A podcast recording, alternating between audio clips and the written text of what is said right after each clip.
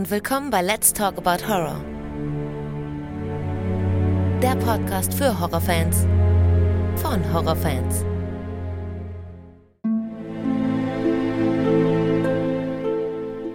Ja, hallo liebe Leute und willkommen zurück zu einer neuen Ausgabe. Schön, dass ihr wieder mit dabei seid und alle, die zum ersten Mal reinhören, herzlich willkommen. Bevor es losgeht, möchte ich euch mitteilen, dass Let's Talk About Horror fast ein Jahr alt ist ich freue mich sehr, dass mich dieses Projekt schon so lange begleitet und umgekehrt ich euch begleite. An die treuen Hörer da draußen deshalb hier auf jeden Fall ein großes Dankeschön und natürlich auch an alle Teilnehmer. Ohne euch würde der Podcast jetzt gar nicht mehr bestehen. Deswegen gibt es demnächst auch etwas Neues hier, beziehungsweise Zusätzliches. Es wird sich nichts ändern, keine Angst, alles bleibt so wie es ist. Aber ab nächsten Monat habe ich mich nach mehrmaligen Anfragen von euch zu einer interessanten Erweiterung entschieden. Mehr erfahrt ihr dann, wenn es soweit ist, auf Facebook und Instagram und natürlich auch hier im Podcast. So, jetzt geht es aber los. Heute geht es um Stanley Kubricks The Shining. Es ist soweit.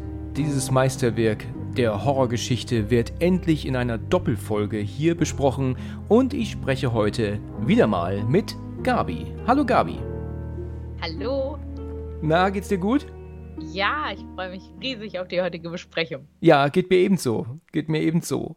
Wir hatten ja schon einmal miteinander sprechen dürfen. Wir haben ja einen Horror-Talk gemacht, gemeinsam. Genau.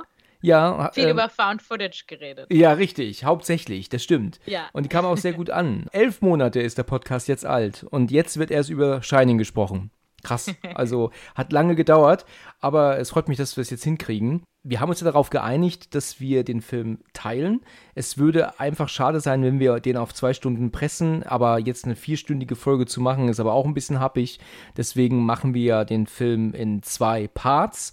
Die erste Stunde und in dem nächsten Part reden wir dann über die zweite Stunde des Films. Ich glaube, das ist eine gute Idee. So werden wir dem Film auch wirklich gerecht und äh, können so viel rein interpretieren wie nur möglich. Auf jeden Fall. Genau, genau. Ja, jetzt würde mich dann mal direkt erstmal interessieren, wann hast du denn Shining zum ersten Mal gesehen? Ist dir eigentlich aufgefallen, dass der Film bei uns nur Shining heißt, aber eigentlich The Shining, dass der Originaltitel ist? Ist ja bei vielen so, bei Matrix ja auch. Ich finde das immer ganz befremdlich, wenn Amerikaner dann The Matrix sagen. Ach, ist das so? Und heißt genau, der tatsächlich The Matrix? Ja. Das wusste ich ja, gar nicht. Ja. Oh. Ist, bei vielen ist einfach ein The davor. Ja. Im, ja. Im englischsprachigen. Ich kann dir tatsächlich gar nicht genau sagen, wann es das erste Mal war, weil das so ein wiederkehrender Film ist, den man, äh, das ist ein weirder Vergleich, aber wie Titanic irgendwie immer mal wieder guckt. Das stimmt, ja. Also ich glaube auf jeden Fall in meinen Teenagerjahren äh, irgendwie, aber wann, wann genau könnte ich dir tatsächlich nicht mehr sagen. Ich ähm, kann dir aber das Gefühl noch ganz gut beschreiben, ja. dass äh, ich da irgendwie wie bei anderen Filmen auch da, das immer rational nachvollziehen wollte und dann da einfach bestimmte Punkte im Film sind, wo man einfach denkt, nee, jetzt kriege ich es gar nicht mehr zusammen und das liest einen dann mit einem Gefühl zurück von, hä? Ich, ich habe es nicht verstanden. Und äh, was ist es denn nun? Ja, ja. Ich, ich erinnere mich noch sehr gut daran, wie ich ihn damals zum ersten Mal gesehen habe mit meinem jüngeren Bruder. Und zwar war es so, dass mein älterer Bruder, der musste auf uns beide aufpassen, hatte aber darauf keinen Bock. Ja, und deswegen sind wir in die Videothek gefahren und hat gesagt gehabt, hier, ich leuchte irgendeinen Film aus, Hauptsache so, ich habe meine Ruhe. Und dann habe ich dann gesagt, ja, dann würde ich hier mal den nehmen wollen. Und dann war das dann halt Shining, damals natürlich noch auf VHS, ne? Das war mhm. ähm, Mitte der 90er, würde ich schätzen. Und dann hat dann mein Bruder uns den geliehen. Und selber ist er dann aber verschwunden und hat dann mich und meinen jüngeren Bruder alleine gelassen zu Hause. Und ich erinnere mich noch daran, dass ich uns den Film angemacht habe, in dem Moment, wo mein Vater anrief und fragte, ob alles okay ist zu Hause. Und dann habe ich dann zu ihm gemeint, ja, ja, Atra und ich, das ist mein Bruder, ja, wir gucken jetzt mhm. gleich The Shining. Und dann sagte mein Vater so, Shining. Und ich, ja. Und er, aha. Also er war total entsetzt. Der konnte das gar nicht glauben, dass mein Bruder uns Shining geliehen hat. Und aber ja, gut, das war halt dann so, ne?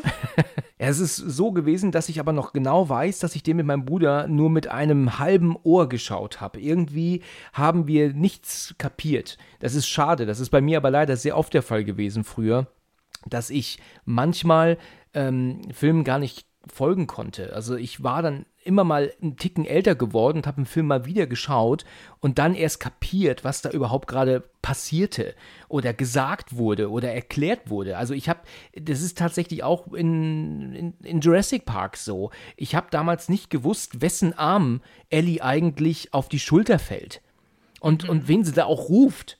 Mr. Arnold ruft sie. Das ist natürlich Samuel L. Jackson gewesen.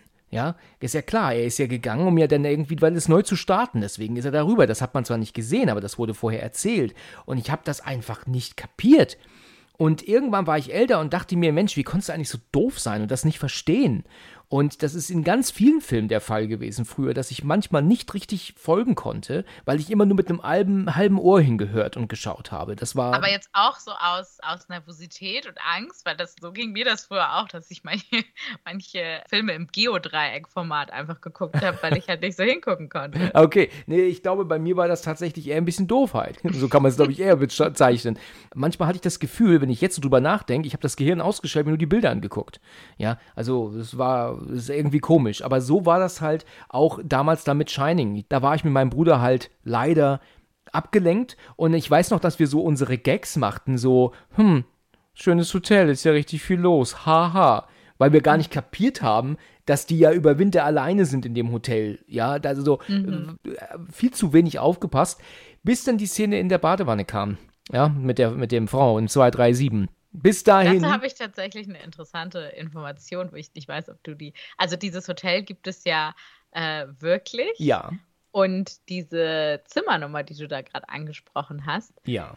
Das ist im Buch, dazu gibt es ja eine Buchvorlage von Stephen King und das ist da eine andere Zimmernummer. Das ist im Buch die 217. Ah ja. Mhm. Dann wollten die das in diesem Hotel, wo sie gedreht haben, äh, auch so machen ursprünglich, aber dann hat das Hotel gesagt, nee, weil dann könnte es ja sein, dass da niemand mehr in unserem Zimmer 217 wohnen will. Richtig. Deswegen mussten die die Zimmernummer auf was abändern, äh, auf ein Zimmer abändern, das es in diesem Hotel gar nicht gab. Und deswegen ist es eine andere Zimmernummer. Das ist korrekt, ganz genau. Das habe ich auch mal gehört. Das habe ich auch schon irgendwie mal erwähnt. Ich war mir mit der Zimmernummer nicht sicher, mit 217. Der Film wurde ja aber nicht in einem, in dem Hotel gedreht, ne? Das, nee, in, nicht, in, in, einem Studio. In einem Studio, genau. Aber die Außenaufnahmen, ja. die sind ja dann gedreht worden dort. Und genau. da hast du recht. Das Hotel wollte nicht, dass 217 bleibt. Deswegen wurde es wohl in 237 umgenannt, damit man halt einfach dieses Problem das Hotel nicht hat. Aber und dabei ist heutzutage das Zimmer 217 das, was am besten gebucht ist in diesem, in diesem Hotel. Aufgrund des Buches. ja, ja, ja, also von Shining-Fans. Ich meine, die andere Zimmernummer haben sie ja natürlich nicht. Ja. Also dann können sie, kann man ja nur. Ich merke, du hast dich schon ordentlich informiert. Also ich glaube, ich kann dir gar nichts Neues erzählen heute. Das war's jetzt. Das ist alles, was ich habe. Okay, okay, alles klar. Nein. das war's, gut.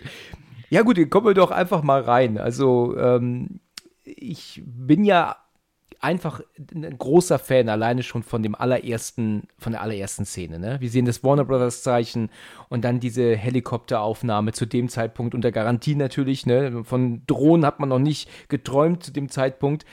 Ich habe tatsächlich ein Bild mal gefunden im Internet, wo du genau diese ähm, Location siehst. Also von da an, wo die Helikopteraufnahme startet, ja, sehr weitwinkelig gefilmt ist das ja allerdings. Da hat mal ein, ein Typ gestanden und hat ein Bild gemacht. Und du siehst auch heute noch dieses kleine Inselchen, ne, die existiert auch mhm. heute noch. Ja, ähm, das ist wirklich, wirklich genial. Und was mich fasziniert, sind diese diese Landschaftsaufnahmen in Shining, die sich zu heute nicht verändert haben. Natürlich sind heute die Bäume und so größer, das ist klar. Aber aber diese Location, dieser, dieser See, dieses kleine Inselchen, die Bäume da drauf, die Berge im Hintergrund, auch die Berge rechts davon, das ist alles unverändert. Weißt du, das ist 40 Jahre her und alles ist noch genauso wie damals. Also unberührte Natur. Also Jack äh, Torrance fährt ja mit seinem kleinen Käfer denn ja in Richtung Hotel, äh, Hotel und diese Szene, wo sie das gedreht haben, hier diese Anfangssequenz sind völlig unterschiedliche Punkte ähm, in den USA. Ja, also das hat überhaupt nichts miteinander zu tun. Diese Straße hat übrigens einen Namen und die nennt sich Going to the Sun Road, ist das. So heißt diese mhm. Straße. Going to the Sun Road. Wenn ich irgendwann mal die Möglichkeit habe, ich will da echt mal hin. Also, das ist ein Punkt, den muss ich echt mal sehen. Also, das ist so unfassbar schöne Natur und dann auch noch diese Verbindung mit diesem Film. Also, das ist einfach richtig klasse. Ja. Also ich, ich äh, finde, ich kann das ganz gut nachvollziehen, dass das dass er da einen anderen Ort gewählt hat, weil Stanley Kubrick ist ja auch bekannt dafür, dass er dann irgendwie alles ganz perfekt haben will. Ich kann mir das gut vorstellen, dass der reguläre Weg hoch zu diesem Hotel einfach nicht seinem, äh, seiner Vorstellung entsprochen hat. Und die Bilder, die man da ja sieht, passen ja auch total thematisch dazu. Ne? Ja. Diese, diese, dieses kleine Bäumchen da auf, äh, in diesem schwarzen See steht ja auch total für Isolation und für Alleine sein. Stimmt, ja. Hat auch sowas Beklemmendes einfach. Gerade mit der Musik dazu. Ja, die Musik finde ich übrigens auch alleine schon richtig cool. Ich habe jetzt, seitdem wir, seitdem ich wusste, dass wir darüber sprechen, ständig diese, diese erste Musik mit diesem, was ist das für ein Instrument? Ist das, das ist ein Horn irgendwie, ne? Ja, oder eine Tuba. Tuba, also, ja, genau. Genau weiß ich es nicht. Genau. Ähm, das fand ich. Das ist ja auch tatsächlich eine Musik, die adaptiert wurde von einem äh, Gesang, was man äh, auf Beerdigungszeremonien früher hatte. Tatsächlich. Also diese, ja. Also es ist gemischt natürlich. Also die, äh, die da für die Musik zuständig waren, das waren zwei Damen, deren Namen mir jetzt gerade entfallen ist. Okay. Aber die haben das so gemischt aus, äh, aus wirklich so einer ganz antiken Musik, äh, diese Melodie, dieses da, da, da, da. Ähm, und das wurde ursprünglich mal eben für Beerdigung verwendet, was ja auch irgendwie ein ganz starkes Bild ist. Ja, interessant. Das habe ich noch nie gehört. Das ist sehr interessant. Ich fand ähm, diese Aufnahme, die direkt ankommt, wir sehen Jack Torrance in seinem Auto, wie er da entlang fährt und, und wir sehen ja auch, das sind ja Helikopteraufnahmen, das ist ja klar. Und ich weiß nicht, ob du das mal gesehen hast, aber man sieht sogar in einer Stelle ganz kurz den Schatten des Helikopters. Ist dir das mal äh, bewusst gewesen? Hast du das mal gesehen? Also, ich glaube nicht. Also tatsächlich ist es so, dass du den Schatten vom Helikopter einmal kurz siehst wenn man bedenkt, was Stanley Kubrick für ein Perfektionist gewesen ist, ist es erstaunlich, mm. dass er das aber drin gelassen hat. Man könnte ja meinen, dass man da vielleicht, weißt du, zwei Sekunden, du siehst es nur am rechten Bildrand und man könnte meinen, man, man schneidet halt einfach die zwei Sekunden noch weg, dann siehst du den Schatten eben nicht mehr. Äh, er hat das vielleicht als passend empfunden. Aber ich denke auch, dass die Leute mittlerweile mit Shining sowas von fanat sind, dass sich viele da auch Dinge rein interpretieren, wo kein Mensch überhaupt irgendwie jemals dran gedacht hat damals. Ne? Stanley Kubrick hat an sehr viele Dinge gedacht. Meinst du, dass er wirklich so an so viele Dinge gedacht hat? Ich glaube schon. Der hat ja teilweise seine, seine äh, Mitarbeiter da zur Weißglut gebracht. Ja, das stimmt, ja. Er hat auch ein schlechtes ja. Verhältnis mit äh, Shelley Duval gehabt, ne? Dass die haben er hat ihr ja Lines rausgekürzt. Die hatte viel mehr Text in dem Drehbuch äh, und da hat er einfach so viel rausgekürzt, weil er einfach mit ihrer Performance nicht zufrieden war. Okay. Dabei finde ich, sie spielt das, sie spielt das total gut. Sie ist äh, mega, ja. Also diese Szene, wenn er nachher mit der Axt durch die durch die ähm, Tür kommt und du die Axt im Vordergrund siehst und sie im Hintergrund ähm, mhm. wie sie da abgeht, das ist, äh, das ist Panik und, und äh, Wahnsinn pur in ihrem Blick. Also da muss ich echt sagen, da kann man mir nicht erzählen, dass sie das scheiße gespielt hat. Also das ist eigentlich mhm. eine, eine Oscar-würdige Performance von ihr gewesen. Ne? Find, absolut. Absolut, ja. Aber es gibt wirklich viele Theorien, da hast du schon recht. Ja. Ich meine, was da alles gezählt wurde, irgendwie, es wurden, also die Zahl 42 spielt ja angeblich auch eine ganz, ganz große Rolle. Und der, da vor dem Overlook Hotel, bei diesem ersten Shot, wenn man das Overlook Hotel sieht, dann äh, stehen da irgendwie 42 Autos vor. Oh mein und, Gott. Äh, ja, und irgendwie, wenn man diese Zimmernummer, die Quersumme irgendwie da speziell vornimmt, dann ergibt das auch 42. Und das haben die dann als Eingeständnis von Kubrick gelesen, dass er mit der Mondlandung irgendwie was zu tun hatte. Oh mein Gott, Und, ja. Leute. Also, das ist jetzt aber, das geht aber irgendwie zu weit, finde ich. Ja, ja, es gibt da, es gibt da Fan-Theories, die gehen schon auch ein bisschen weit. Aber er bietet halt wirklich auch eine Fläche dafür. Er hat ja ganz viele Dinge auch gemacht, äh, ähm, dass einfach auch ein paar Stühle irgendwo fehlen und wo man genau weiß, das wäre Stanley Kubrick nicht einfach so passiert, dass das schon genau. bewusste Sachen sind. Genau, mit und, dem fehlenden Stuhl ja. im Hintergrund meinst du, ne? Genau. Ja, kommen wir noch zu, zu der Szene. Das ist auch ja. eine sehr interessante äh, Sache, wo ich mich frage, wie kann das denn passieren? Weil wenn du nämlich Jack Torrance dir anguckst, der sitzt da genau gleich. Du kannst also nicht sagen, das haben die nochmal nachgedreht ein paar Tage später. Das ist meiner mhm. Meinung nach exakt die gleiche Aufnahme. Die Haare, seine Kleidung, sein, sein, sein, seine Haltung ist alles gleich. Trotzdem fehlt mhm. dieser Stuhl im Hintergrund. Warum? Mhm. Weißt du, das ist, das ist etwas, das, das, das ist für mich richtig fraglich. Oder ja. der Ausgang vom Kühlraum da. Der sich ändert, der, ja, komplett andere ja. Situation, Position, ne? Und da muss ja aktiv Aufwand betrieben werden, damit das anders wird. Genau. Da ist das halt schon bewusst. Und deswegen glaube ich auch unter anderem, deswegen bietet der Film so viel Fläche für Interpretation, weil man halt denkt, da hat er sich doch auch was beigedacht. Und ja, dabei auch. Ja. Und ja. Müsste eigentlich. Ich habe das aber schon vor vielen Jahren, ich glaube also lange vor Zeiten der DVD dazu, habe ich das schon gesehen dass sie eigentlich woanders reingegangen sind. Und dann habe ich das dann zurückgespult, ne? Und dann habe ich dann geschaut und dann war da, sind die ganz woanders rein und, und sind aber jetzt, kommen ganz woanders raus. Wie ist das möglich? Das ist, ja, ne? Ja. Kommen wir aber noch zu. Äh, mal ganz ehrlich, der Stuntfahrer, also wir gehen ja davon aus, dass es jetzt ja nicht natürlich Jack Nicholson ist, der, das, der den Käfer fährt, ne, aus den Luftaufnahmen, das ist ja völlig klar. Der muss doch aber wirklich. Ich habe das aber früher immer gedacht ja, ja. Dass die das alles selber machen. Ja, natürlich. Das hat man natürlich gedacht, ja, klar. Aber diese Szene, diese Aufnahme, wo der Helikopter, also die Kamera sich dem, dem Käfer nähert und immer weiter nähert und dann direkt an dem Käfer vorbei fliegt und dann über die Straße rüber hinweg wieder auf die, auf die Landschaft zu, weißt du bestimmt, was ich meine, ne? Da musst mhm. du doch als als Autofahrer Nerven wie Drahtseile haben, oder? Wenn du, wenn du, stell dir mal vor, du hockst da und fährst dieses Auto und der Helikopter kommt von hinten näher und näher und näher und näher und dann ist er praktisch direkt neben dir und dann zischt er an dir vorbei über die Klippe rüber. Die Kamera hängt unten dran. Da muss man doch wirklich als Pilot und auch als Autofahrer äh, doch äh, das Herz in der Hose gehabt haben, oder?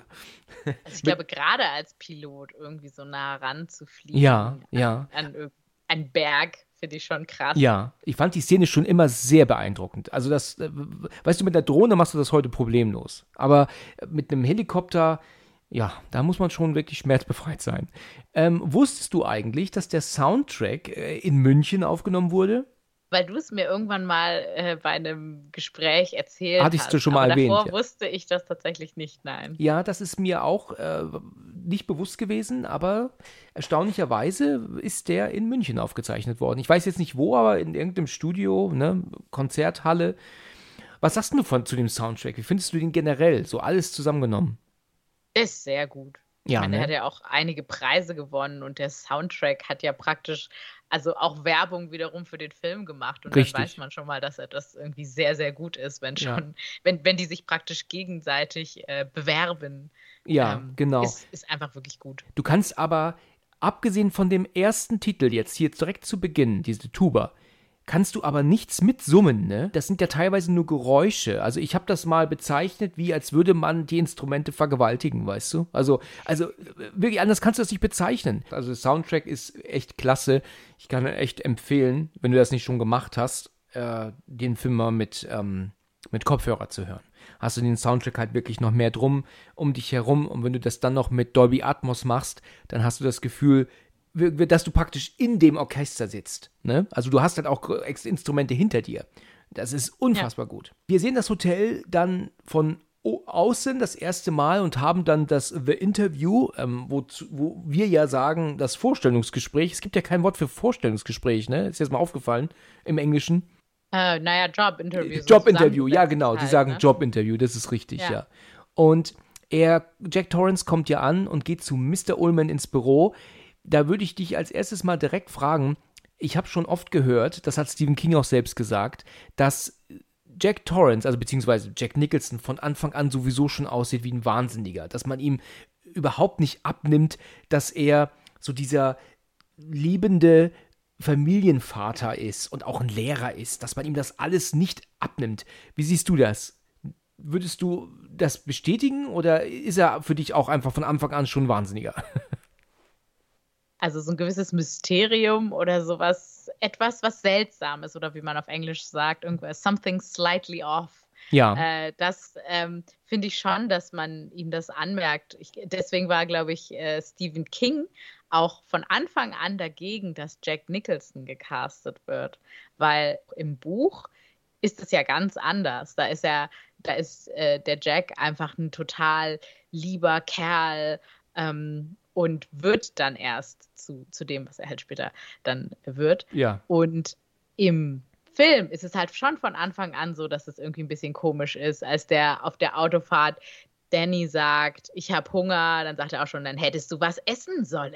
Ja, hättest dein also, Frühstück aufessen sollen, ja. Genau. Ja. Und das sind, also da ist nirgendwo so super viel Freundlichkeit oder Zuneigung da. Es hat alles irgendwie, finde ich, auch so etwas was so ein bisschen fake ist, als, auch als er dann am Ende des Interviews sagt, nee, meine Familie freut sich da drauf ja. und lächelt dann auch so ein bisschen falsch. Da, da merkt man irgendwie, nee, irgendwie traut man dem nicht so ganz, diesem ja. Charakter. Ja, es ist Genau, richtig. und das, ja, das finde ich auch tatsächlich ein also ich finde das natürlich, das steht irgendwie für sich, aber ich finde, dass wenn man ein Buch schreibt, also von Stephen King finde ich es eine berechtigte Kritik, wenn du ein Buch schreibst und das ist halt am Anfang so ein liebenswerter Kerl, dann kann ich schon nachvollziehen, dass man dann sagt, Mensch, hättest, hättet ihr da nicht einen sympathischen nehmen können, der dann erst weird wird. Ja, was, was hältst du von der deutschen Synchronisation des Films? Wie gefällt dir die Synchro? Ähm, dadurch, dass ich das in der Regel auf Englisch geguckt habe, kann ich das gar nicht so genau sagen. Okay. Ähm, ist, glaube ich, vor allem aus der Zeit auch noch mal schwieriger, finde ich. Also ich finde moderne Synchronisation dann doch besser als alte Synchronisation. Mhm. Wobei ich aber sagen muss, dass mich gerade die alten Synchros immer überzeugen. Das liegt aber vielleicht auch daran, dass man damals nicht die Möglichkeit hatte, auf das Original zuzugreifen, so wie es heute ist. Ich muss ganz ehrlich sagen, dass mir die Synchro von Shining auch heute noch unheimlich gut gefällt. Natürlich hat Jack Nicholson nicht seinen Stammsprecher, ähm, Joachim Kerzel, ja, wie er ihn ja dann ewig hatte, das ist ja auch der Sprecher von Jean Renault. Ich weiß nicht, ob Joachim Kerzel damals überhaupt schon gearbeitet hat als Synchrosprecher, 1980, ne? Aber trotzdem passt die Stimme zu ihm. Ne? Also, wenn wir uns jetzt mhm. vorstellen würden, er würde jetzt nochmal neu synchronisiert werden, das wäre genauso eine Katastrophe wie äh, so andere Filme wie zum Beispiel Geschenkt ist noch zu teuer mit Tom Hanks, wo sie dann den nochmal neu synchronisiert haben mit seinem Standardsprecher, was eine Katastrophe war. Genauso wie die Neusynchro von Der Exorzist. Das war auch eine Katastrophe. Das, das, das kann man sich wirklich sparen. Also man sollte den Film nicht nochmal neu synchronisieren. Ähm, ich finde aber Shining die Synchro sehr gut. Also gerade auch, wenn er später ausrastet, ne, weil ähm, doch ähm, Wendy dann zu ihm sagt, sie sollten hier das Hotel verlassen und, und mit Danny zu einem Arzt, wo er doch dann ausrastet und sie doch mit dem Baseballschläger vor ihm wegläuft, weißt du. Das ist ähm, top synchronisiert. Absolut. Natürlich Wie ist, ist denn original. auf Deutsch dieser Satz? Ich, ich greife jetzt leider schon wieder ein bisschen vor, aber dieser eine markante Satz: ähm, äh, All work and no play makes Jack a dull boy. Wie genau. ist denn das auf Deutsch? Was du heute kannst besorgen, das verschiebe nicht auf morgen. Ach, das ist das. Ja. Jetzt war. Ah. Wusstest du das nicht? Nee, weil da die Synchro, muss ich sagen, finde ich also vom Sinn her nicht passend. Wie würdest du das also, denn sinntechnisch übersetzen? Was würdest du denn sagen, was das bedeutet? Also ich kann es dir natürlich nicht in einem Sprichwort übersetzen, aber halt so viel Arbeit und kein Vergnügen äh, machen Jack äh, verrückt oder äh, langweilig oder so. Nee, so a dull boy, so ein bisschen so weich in der Birne. Ah, ja. Und das, okay. das beschreibt das ja eigentlich alles sehr gut. Und ich finde, was du heute kannst besorgen, das verschiebe nicht auf morgen, ist ja eine viel positivere, ein viel positiveres Sprichwort. Ja, das stimmt. Das, hat, das sagt nicht das Gleiche aus, ja, hast du recht. Und wie es in der Popkultur verwendet wird, das wird ja, also irgendwie in den, in den Simpsons kam das ja. Ähm, und immer wenn man das verwendet, dieses All Work and No Play, ähm, dann könnte man das nicht mit, was du heute kannst besorgen, das verschiebe nicht auf morgen übersetzen, weil das halt einfach nicht diese Creepiness oder diese hier dreht gerade jemand durch, Bedeutung hat. Ja, da hast du recht, ja. Da muss ich jetzt, ja. wo du das gerade ansprichst, äh, muss ich direkt auch mal an ein bisschen meckern über die Simpsons-Folge. Es gibt ja die Halloween-Folge, wo sie ja auch Shining verarschen. Ne? Das, mhm. Ich weiß nicht, ob du die vor Augen hast. Da haben sie sich halt auch bei der Synchro der Folge nicht die Mühe gemacht, mal in den originalen Shining reinzugucken um dann auch die deutsche Synchro zu übernehmen.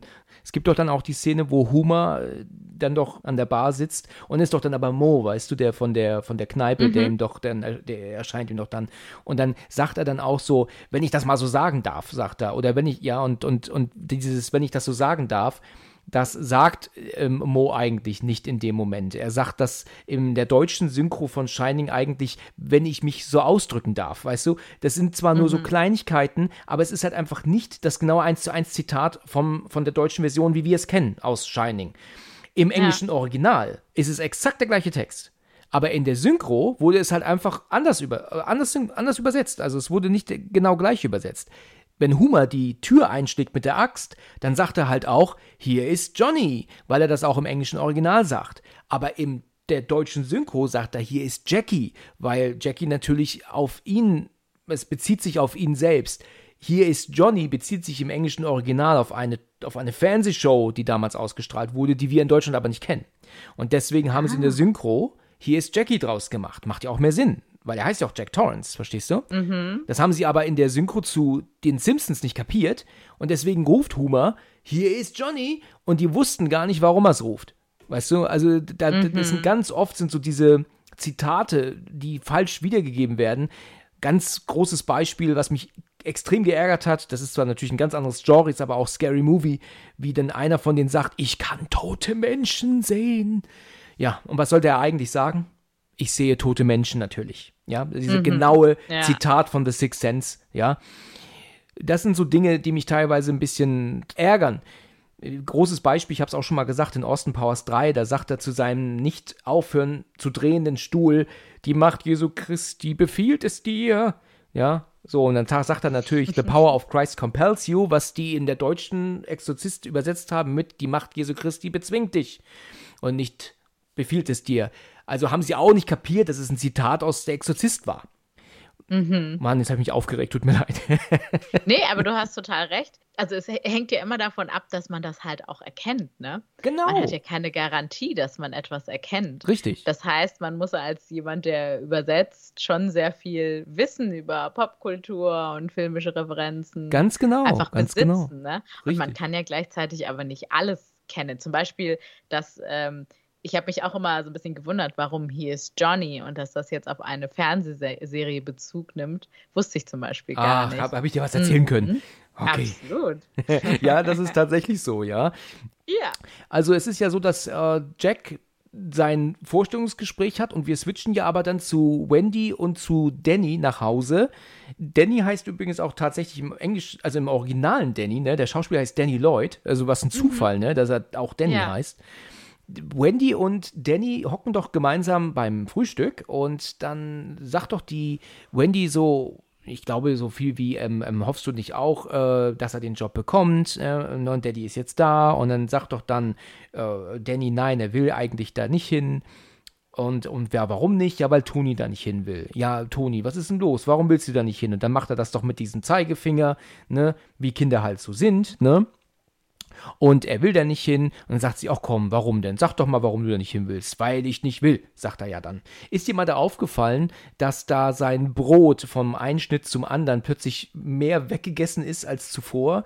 Äh, das ist so, so eine Sache, die habe ich schon vor, vor etlichen, etlichen Jahren mal gesehen, dass er das Brot praktisch gerade erst angefangen hat zu essen, sein Sandwich. Und du siehst halt Wendy und dann wieder direkt ihn und dann sein Brot ist halt plötzlich auf einmal viel mehr weggegessen und auch zerbrochen auf einmal. Ich, hast du das mal gesehen? Ich glaube nicht. Ist es nicht auch die Szene, wo da irgendwie so schön die Zigarette qualmt? Ich war, glaube ich, immer davon abgelenkt. Da hast du Ist recht. Essen ja sowieso immer sehr schwer in Filmen, finde ich. Essen oder trinken noch schwieriger. Ja. Weil es natürlich für Schauspieler auch ganz schwer ist, immer gleich viel zu trinken. Ja, richtig, genau, ist auch schwierig. Das, da siehst du halt eindeutig dran, dass sie das mit dem Kleinen halt mehrfach gedreht haben und er hat aber sein Brot halt immer weiter gegessen währenddessen. Dann, weißt du, ist ja klar, er muss ja immer, in dieser Szene ist er ja immer geblieben und irgendwann war sein Brot halt schon fast fertig und, und ja, und die haben aber dann den letzten Take genommen und deswegen ist halt einfach sein, sein Sandwich plötzlich viel weniger in der Hand. Vom einen auf den anderen Moment, so nach ungefähr drei Sekunden, wenn überhaupt. Und du hast auch recht, diese die qualmende Zigarette ist auch ganz toll, ne? dass sie sich da zu ihrem Sohn setzt, der frühstückt und sie hat die, die Fluppe direkt nebendran, ne, brennen. Also ist wirklich auch Ja. eine ganz tolle Art. Ja. Aber du hast recht, ja, ist mir auch aufgefallen. Ja, wir kommen wieder zurück ähm, zu Jack und der Mr. Ullman erzählt Jack ja dann ähm, ja, von dieser Sache. Es ist wichtig, dass er es weiß und ähm, ob er denn wüsste, was hier im Winter 70 passiert ist.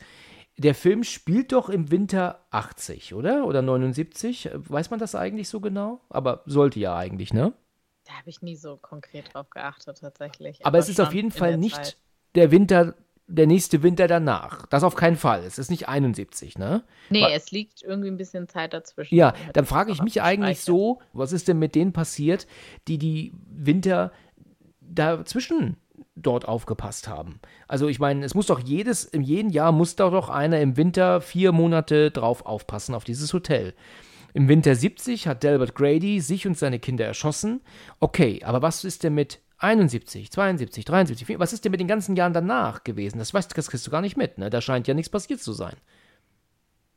Also, es, es ist ja so, ein rational, so eine rationale Erklärung, da gibt es sicherlich keine für. Ja. Aber so die, die ähm, Geisterfilm-Erklärung wäre ja, wenn sich so ein Ort mal eine Person oder eine Familie einverleibt hat, dann hat es ähnlich wie so eine, so eine Python ja auch erstmal viel davon und ist dann jetzt erstmal befriedigt und kann dann irgendwie ein paar Jahre ganz friedlich da irgendwie vor sich hin vegetieren und hat dann vielleicht die Caretaker in der Zwischenzeit. Da ist immer nichts passiert. Ja. Könnte ja auch sein. Ja, ja, das hast du gut gesagt. Das ist eine sehr gute Theorie. Sehr gutes Beispiel mit der Python. ja, ne? Ich kann es mir super vorstellen. Ja, du hast recht. Ja, das könnte man genauso erklären. Weil das irgendwie das, das Motiv von Hunger ja auch irgendwie häufig übertragen wird auf auf so Haunted Houses. Da ja. ist mir bei vielen Horrorfilmen aufgefallen, dass da darüber gesprochen wird. Ja. Das Haus hat Hunger und muss sich ernähren. Ja, das ist ein sehr interessanter ja. Ansatzpunkt. Mr. Oman erzählt ja dann, dass ja Delbert Grady ganz tolle Zeugnisse hatte. Er hatte zwei Zwillingsmädchen, so zwischen acht und zehn. Und er ist wohl ausgerastet. Er hat seine Familie mit einer Axt zerschlagen und sich selbst in den Mund geschossen. So. Das Wir, mit dem 8 und 10, wusstest du, dass das eigentlich im Buch keine Zwillinge ja, sind, das, das wusste sondern ich, ja. Schwestern? Das, ja. das habe ich gehört. Und deswegen ist, ich finde ich ganz interessant, dass das zwischen 8 und 10 gelassen wurde. Genau. Halt einfach umdefiniert wurde auf Zwillinge, die dann halt beide zwischen 8 und 10 sind. Richtig, da hast du recht, ja. Das ist mir auch schon mal aufgefallen. So, Mr. Ullman erzählt Jack diese Story und er ist ja auch sehr ausdruckslos im ersten Moment. Du hast ja schon das Gefühl, dass er das nicht so toll findet. Aber er sagt ja dann doch relativ schnell, gerade in seiner deutschen Synchro, ne, das ist ja eine tolle Geschichte. Weißt du? So, also er, seine ja. deutsche Synchro klingt auch schon so ein bisschen irre, muss man sagen. Nicht schlecht, aber er klingt schon so ein bisschen irre. Und dass er dann sagt, nee, seine Frau hat da gar kein Problem mit, die wird richtig begeistert sein, sie liebt Grusel, Grusel und Horrorgeschichten. Ich meine, das muss man schon ein bisschen differenzieren, ne? ob man jetzt eine Gruselgeschichte oder einen Horrorfilm guckt oder in dem Raum, in dem du hockst, wirklich jemand seine Familie erschlagen hat mit einer Axt. Ne? Das ist äh, meiner Meinung nach nicht das Gleiche, oder? Ja, auf jeden Fall er braucht diesen Job ja unbedingt. Das stimmt, er braucht und ihn, genau. Das steht ja auch, ist ja auch eine mögliche Lesart, die Corporation. Deswegen ist er da ja auch nicht eins zu eins mit dem, sondern er ist in der Unterzahl. Da ist ja noch ein, noch ein Typ, der da nebendran sitzt. Und er ist einfach äh, auch so ein bisschen ausgeliefert und kann ja letztendlich auch gar nichts anderes sagen. Und ich glaube schon, also vom reinen Gefühl her sagt der der äh, Ullman, dem das auch nicht irgendwie Mensch und äh, nur, dass du das weißt, äh, eher so aus versicherungstechnischen Gründen, glaube ich, sagt er ihm das und nicht aus einer wirklichen Anteil. Aber das hätte er ihm das ja vorher sagen können, bevor der praktisch, äh, also bei der Jobbeschreibung hätte Richtig, das ja auch ja. zum Beispiel sagen. Genau. Ja. Aber sie warten halt natürlich auf den Moment, bis er, bis er halt da ist. Ich finde, ganz ehrlich, wenn das schon zehn Jahre her ist, müsste man das neuen Leuten nicht unter die Nase reiben. Oder wie siehst du das? Ist das nicht letzte, letzten Endes ein Fehler, das jedem unter die Nase zu reiben, der diesen Job haben möchte? Ist auch Datenschutz ein bisschen. Ähm, ja, könnte man auch so sehen. Ähm, genau. Äh, ähm, ich würde eher sagen, ich, ich glaube halt, das dient einfach einem ganz anderen Zweck. Einfach wirklich zu verdeutlichen, äh, was der sich da irgendwie antun muss. Ne? Und dass er halt ausgeliefert ist. Dieses Ausgeliefertsein ist, glaube ich, einfach das Thema da. Und äh, dass man das natürlich eigentlich rational gar nicht machen müsste, weil das Hotel sich ja schon für Jack interessiert, beziehungsweise ein bisschen auch für Danny und so. Interessant. Wir kommen wieder zu Danny und Wendy zurück. Er hat ja sein, ist ja am Badezimmerspiegel und ähm, spricht ja mit seinem imaginären Freund Tony. Und dann kommt ja dann so, glaubst du, Daddy kriegt den Job? Und dann sagt er, er hat ihn schon. Gleich ruft er Wendy an, um es ihr zu sagen. Wir sehen den Schnitt zu ihr, sie spült Geschirr, das Telefon klingelt und er ruft an, er hat den Job. Okay und dann den Schnitt wieder zurück zu, zu ihm. Ja, warum willst du denn nicht in das Hotel? Äh, ich glaube, er will es ihm aber nicht sagen. Auch bitte sag es mir. Nein, ich sag's dir nicht, ne? So kommt ja dann so, ne? Und dann hat Danny ja auch dann diese Vision von den, von den ähm, Aufzügen. In den Fahrstühlen, ne? Genau, ja. mit dem Blut.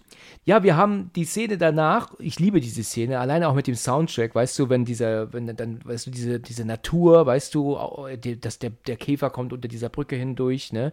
Und kommt da raus und ich würde das zu gerne mal in Luftaufnahme von jetzt sehen, 40 Jahre später, was sich da verändert hat. Wahrscheinlich nicht viel.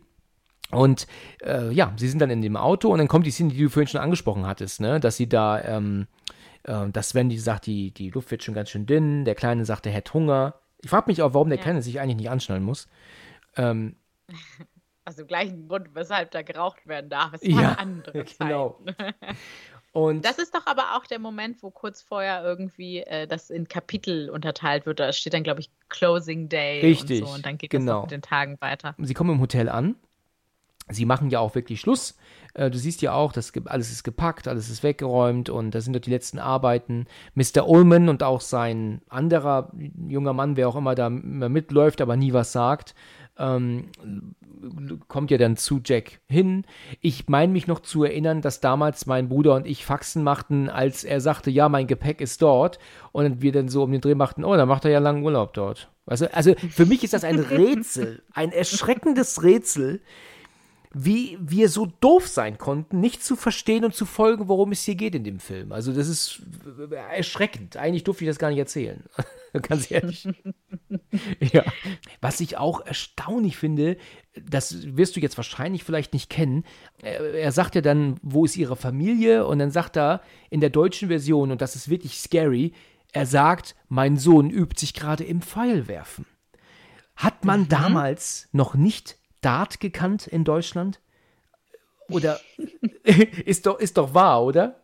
Ich meine, ich, ich kenne jetzt nicht das Original, aber er wird nicht sagen, äh, ähm, ähm, th throwing arrows. Wahrscheinlich nicht, nein. Ne? Also, das äh, ist für mich eine ganz äh, furchtbare Art der Übersetzung, weil ich denke mir schon, dass Dart bei uns, im Englischen sagt man ja Darts, ne? Man, man hängt ja ein S ja. dran, ne? Bei uns sagt man ja. Dart, oder? Ohne S, ne? Ähm, ist das ja, ich würde auch Dart-WM sagen. Ja, genau. Aber im, im, aber im, Englischen mhm. sagen sie Darts. Das ist total ja. interessant. Da ist ein S dran. Aber äh, naja, gut. Jedenfalls fand ich das schon immer furchtbar, dass er Pfeilwerfen sagt, obwohl er Dart spielt. Aber okay, gut. Das, ähm, kann, da, da kann man meckern über die Synchro. Der Kleine ist ja dann auch zu sehen in diesem, in diesem äh, Raum, wo er ja dann. Wirft Pfeile. Genau. Und nimmt die, äh, die, die Pfeile ab und dann sieht er auf einmal die zwei Mädchen, die ihn angucken, die Zwillingsmädchen. Ja, so. Ja. Die stehen da, gucken ihn nur an, schauen sich gegenseitig an und verschwinden. Ja. In der Szene danach sind sie ja dann ähm, in, dem, in dem Zimmer, was ihm gezeigt wird, wo sie jetzt wohnen werden drin, viele Monate. Ich fand das Zimmer katastrophal immer. Ja, ich dachte mir, das soll so ein tolles Hotel sein. Guck dir dieses furchtbare Zimmer an, weißt du, mit dem reingestellten Kühlschrank. Also ist ja nun wirklich alles andere als schick. Aber es ist ja tatsächlich auch der Angestelltenflügel. Sagt er ja sogar zu Beginn. Das ist mir yeah. nie bewusst gewesen, dass da nur die Mitarbeiter wohnen drin. Hast du das gewusst? Äh, ja, halt, weil er irgendwie Angestelltenflügel irgendwie ja dann auch mal sagt. Ne? Und genau, er sagt es halt zu Anfang. So einfach vom Komfort doch irgendwie sehr eingeschränkt genau, ist. Genau, Was ich aber immer fand, ist, dass, dass es sehr ähm, wie so eine Sackgasse wirkt. Weil da ist, also bei den meisten Gängen davor war immer, da geht ein Gang an, da geht ein Gang ab und so. Und da ist es wirklich so, das läuft, das sieht man, glaube ich, da sogar. Da siehst du schon dieses kleine Badezimmerfenster, aus dem die dann irgendwann mal rausklettern genau. äh, werden. Und das fand ich eigentlich interessant, weil das wirkt so beklemmend, weil irgendwie klar ist, hier ist kein Ausweg. Ja, ja, hast du recht, ja. Das habe ich so noch nie gesehen, aber das stimmt. Es, es, es müssen ja eigentlich mehr Fenster existieren. Also auf der rechten Seite sind ja, müssen ja auch Fenster sein, aber die siehst du ja eigentlich nie. Ne? Die Kamera ist, zeigt nie die Fenster auf der rechten Seite. Ja. Wahrscheinlich. Ja, ich meine jetzt auch vor allem halt irgendwie Gänge oder Türen Ja. oder so. Da ist dann klar, da geht es von einem Raum in einem anderen, in den anderen und das praktisch der letzte Raum ist halt diese, diese Toilette. Ja, genau, genau. Aber du hast recht, Sackgasse beschreibt das wirklich gut, ja. In der nächsten Szene ähm, lernen wir, ähm, das Snowcat wird uns gezeigt, das Schneemobil wahrscheinlich, sagen sie. Äh, da laufen sie auch draußen vor dem Hotel rum. Ähm, Aber diese Snowcat-Aufnahme finde ich auch so typisch Horrorfilmmäßig. Immer wenn irgendwie äh, bei so einem Horrorfilm irgendeine Art von Fortbewegungsmittel gezeigt wird, dann ist ja klar, du wirst irgendwann kaputt gehen. Und zwar, wenn man Genau. dich am meisten braucht, wirst du nicht funktionieren. Richtig, ganz genau so ist es. In der nächsten Szene kommen wir zu Mr. Halloran, der Wendy und Danny durch die Küche führt. Die Szene ist übrigens auch gekürzt. Die ist in der Langfassung länger zu Beginn. Ja. Und ja, da erzählt sie doch, dass sie, ja, welche, sie muss hier Brotkrümel verstreuen, um überhaupt den Weg zu finden, hier wieder raus. Ja, das meiste braucht sich hier nicht interessieren. Ne? Und, und äh, so, so Smalltalk. wo wir eben schon drüber gesprochen haben, dass sie eine andere Tür nutzen, um rauszugehen, als um reinzugehen. Das stimmt, genau. ne? Die, die Tür ist natürlich von innen definitiv die gleiche. Ne? Sie gehen nicht durch eine andere Tür wieder raus. Dann sind sie in diesem, äh, in dem Gefrierschrank. Ne? Da erzählt er doch, was sie hier haben. 15 Hähnchen, so viele Truthähne und was auch immer. Sie gehen wieder raus, machen die Tür zu und plötzlich sind sie ganz woanders. Ich weiß also alle Zuhörer, die das noch nie gesehen haben, das ist so offensichtlich. Da sind in der offenen Tür, in der offenen Küche gewesen zuvor gucken in diesen Raum, machen die Tür wieder zu und sind ganz woanders. Da ist plötzlich ein ein Notausgang hinter denen. Ne? Das ist doch total verrückt. Wie kann das passieren? Also du hast ja vorhin gemeint, das meinst du ist Absicht, ne? Also, es würde doch einem Stanley Kubrick nicht passieren. Ganz kleine äh, No-Budget-Produktionen hätten das, glaube ich, richtig gemacht. Das Oder stimmt. wäre das zu peinlich gewesen, das drinnen zu lassen. Ja, das stimmt. Und da glaube ich, ich, ich glaube einfach nicht, dass das Stanley Kubrick passieren würde. Ja, es gibt vielleicht auch so ein paar Dinge, wo der, wo er wirklich resignieren musste, vielleicht auch, ne?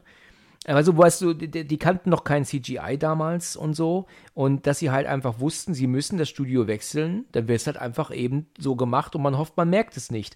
Man hätte es natürlich aber auch anders drehen können, weißt du? Man hätte zum Beispiel die Tür in der Küche zuvor gar nicht zeigen braucht. Man hätte vorher weggeschnitten und hätte dann gezeigt, wie er die Tür öffnet und hätte das von der anderen Seite gedreht. Und somit hätte man wäre man diesem Problem entkommen. Einfach nur anders gedreht und geschnitten. Ja. Aber haben sie sich dazu nicht entschieden. Also ich verstehe es auch absolut nicht. Ist es halt so, wie es ist. Wir können es uns nicht erklären. Was mich hier leider schon von Anfang an immer ein kleines bisschen rausbringt, ist, und jetzt wirst du wahrscheinlich lachen, Halloran wird gesprochen von Benjamin Blümchen. Wirklich? Ja, nee, das wus- wusste ich wirklich nicht. ja, ist von Edgar Ott, heißt er. Und er hat damals äh, Halloran synchronisiert. Ich denke noch lange bevor Benjamin Blümchen kam. Wenn du halt Shining guckst, hast du halt Benjamin Blümchen vor Ohren, ne? Wenn du den Augen zumachst, ne? Das ist halt so. Das muss ich tatsächlich dann mal doch auf der deutschen Synchro gucken. Das musst du mal machen, Benjamin Blümchen mit Danny redet. Ja, ja, genau. Aber vielleicht hat, hat der Sprecher auch den Job nur bekommen, weil er vorher diese Reference hatte, dass er bei The Shining den Halloran gesprochen Ja, hat. genau, richtig. Ja, sie suchten einen Sprecher für Benjamin Blümchen. Was haben sie schon gesprochen? Ja, ich war bei The Shining. Du hast den Job. Auf Lebenszeit. Richtig, genau. Der ist allerdings schon lange, äh, lange tot. Der ist schon lange nicht mehr da. Ja, so, äh, in der nächsten Szene gehen sie ja dann in den ähm, nächsten Speisekammer, ja. Und da hat Benny, Danny doch dann jetzt diese, diese Vision, ne? Du hörst wieder diesen, diesen schrillen Sound, ne? Und ja, und wir sehen Halloran praktisch so in Zeitlupe und dann kommt dann diese Frage, magst du Eiscreme, Doc? Vorher war natürlich die Frage, wo er, warum er ihn Doc genannt hat, weil sie nennen ihn ja Doc und dann, ja, woher weiß dann Halloran das? Ja, keine Ahnung, wahrscheinlich haben sie ihn gerade selbst so genannt. Und ja, die beiden registrieren ja, dass sie das Shining haben und deswegen miteinander kommunizieren können, ohne den Mund aufzumachen. Das weiß Wendy nicht, ähm, aber Danny ist es klar und ja, Halloran natürlich auch. Wenn sie ja später draußen sind, kommt ja auch die Frage, magst du Ice Cream Dog? Weißt du, er fragt ihn das ja sogar, was er gerade als Vision hatte. Ne? Und ja, das ist aber auf jeden Fall eine Sache, bei der es mir so ging wie dir mit vielen Sachen, als du das das erste Mal geguckt hast, dass ähm, ich das nicht registriert hatte, dass er das halt in Gedanken sagt. Ich dachte irgendwie damals, glaube ich, dass das einfach eine, eine Überblendung von der Stimme ist aus irgendwelchen filmtechnischen Gründen. Ach so, also Und, du hast das ja. ähm, nicht verstanden, dass er sich das vorgestellt hat.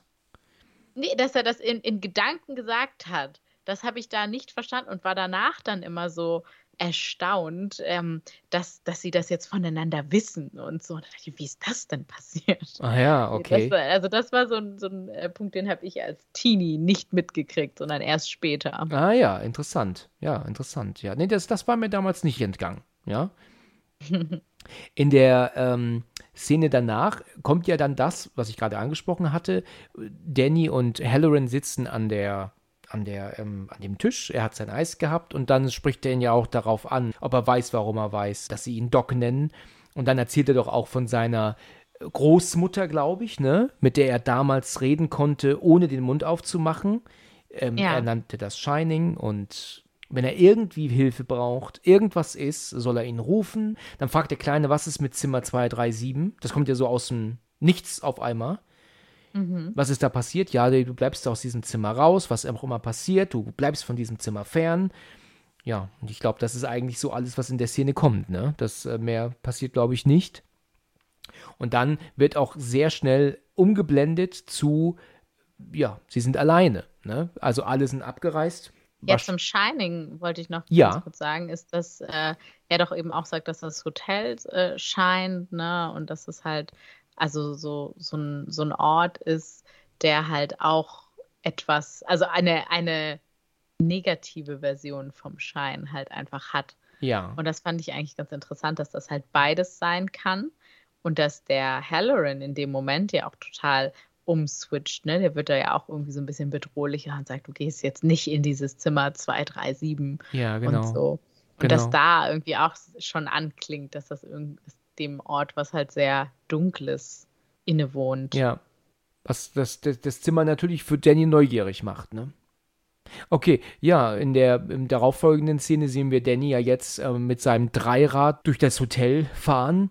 Das ist übrigens die Geburtsstunde der Steadicam gewesen. Ich weiß nicht, ob du das weißt. Da war so mit äh, einer der ersten Filme, wenn nicht sogar der erste Film, wo eine Steadicam verwendet wurde. Ne? Mhm. Also, also praktisch eine Kamera, die viel tiefer hing.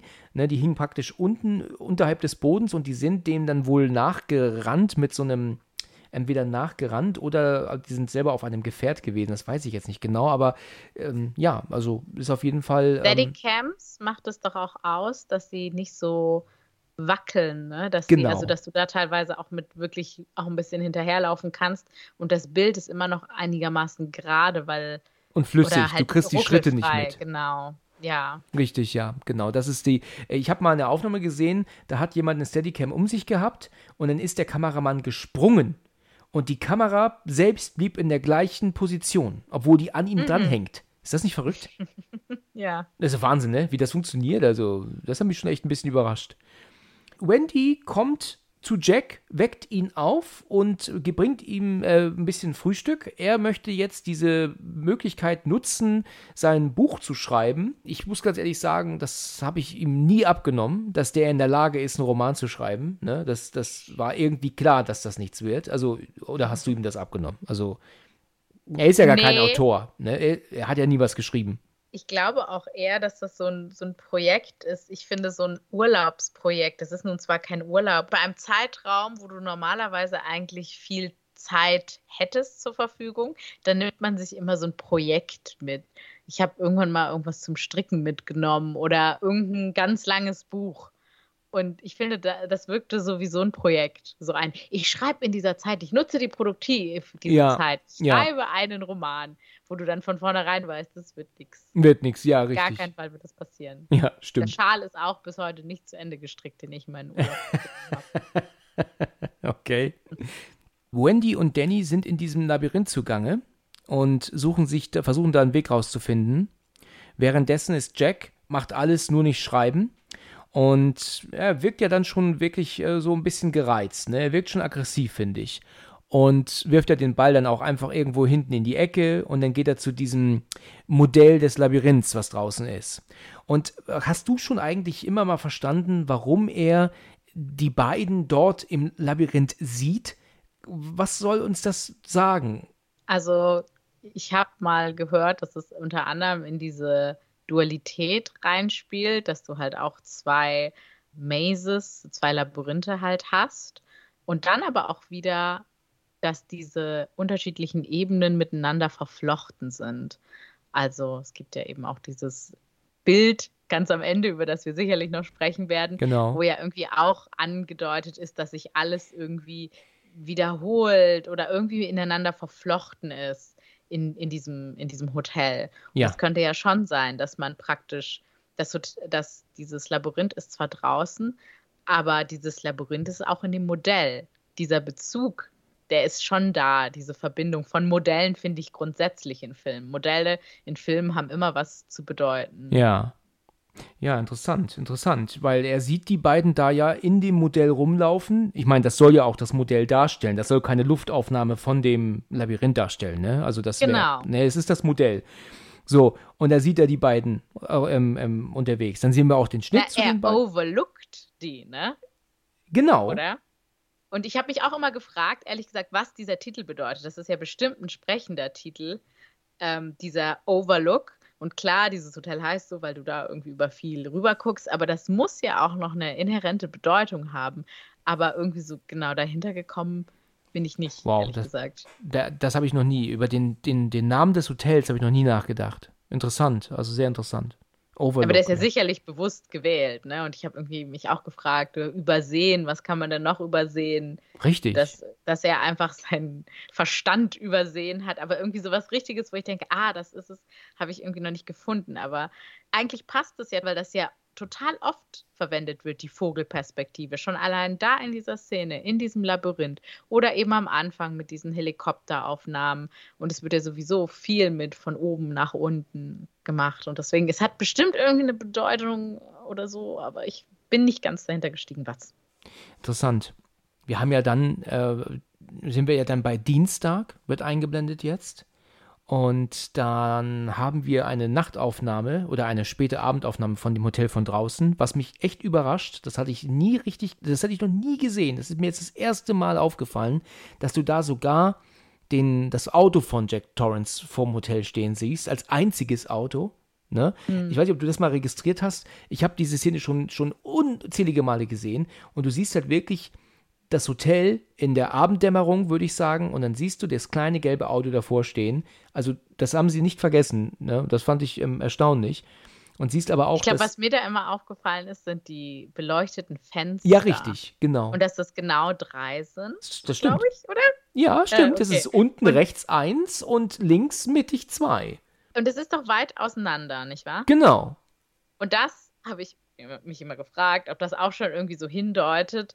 Da sind halt Wendy und Danny und da ist schon diese Kluft zwischen den beiden und Jack. Ob das das irgendwie auch bedeuten soll. Ich meine, es kann natürlich auch sein, das eine ist halt das Boiler, der Boiler Room und der andere ist ähm, Ihr Zimmer. der, genau, kann, also es ist natürlich viel wahrscheinlicher, aber es könnte halt auch so ein bisschen symbolisch schon dafür stehen, dass da halt, dass die beiden noch sehr eng beieinander sind und eine gute Beziehung zueinander haben und dass die Beziehung halt zu dem Vater immer weiter, Auseinandergeht, ja. ja, Ja, interessant. Ja, das habe ich so auch noch nie gesehen. Aber du hast recht, ja.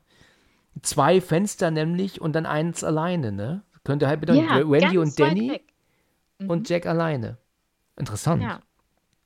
Danny ist äh, in der nächsten Szene ähm, wieder mit seinem Dreirad unterwegs und äh, fährt durch die, durch die ewig langen Gänge. Da kann ich schon eigentlich gesagt gar nicht mehr glauben, dass das, dass das ähm, Studio ist, aber es ist Studio. Das muss man sich mal vorstellen, also wie, wie unfassbar groß dieses Studio ist.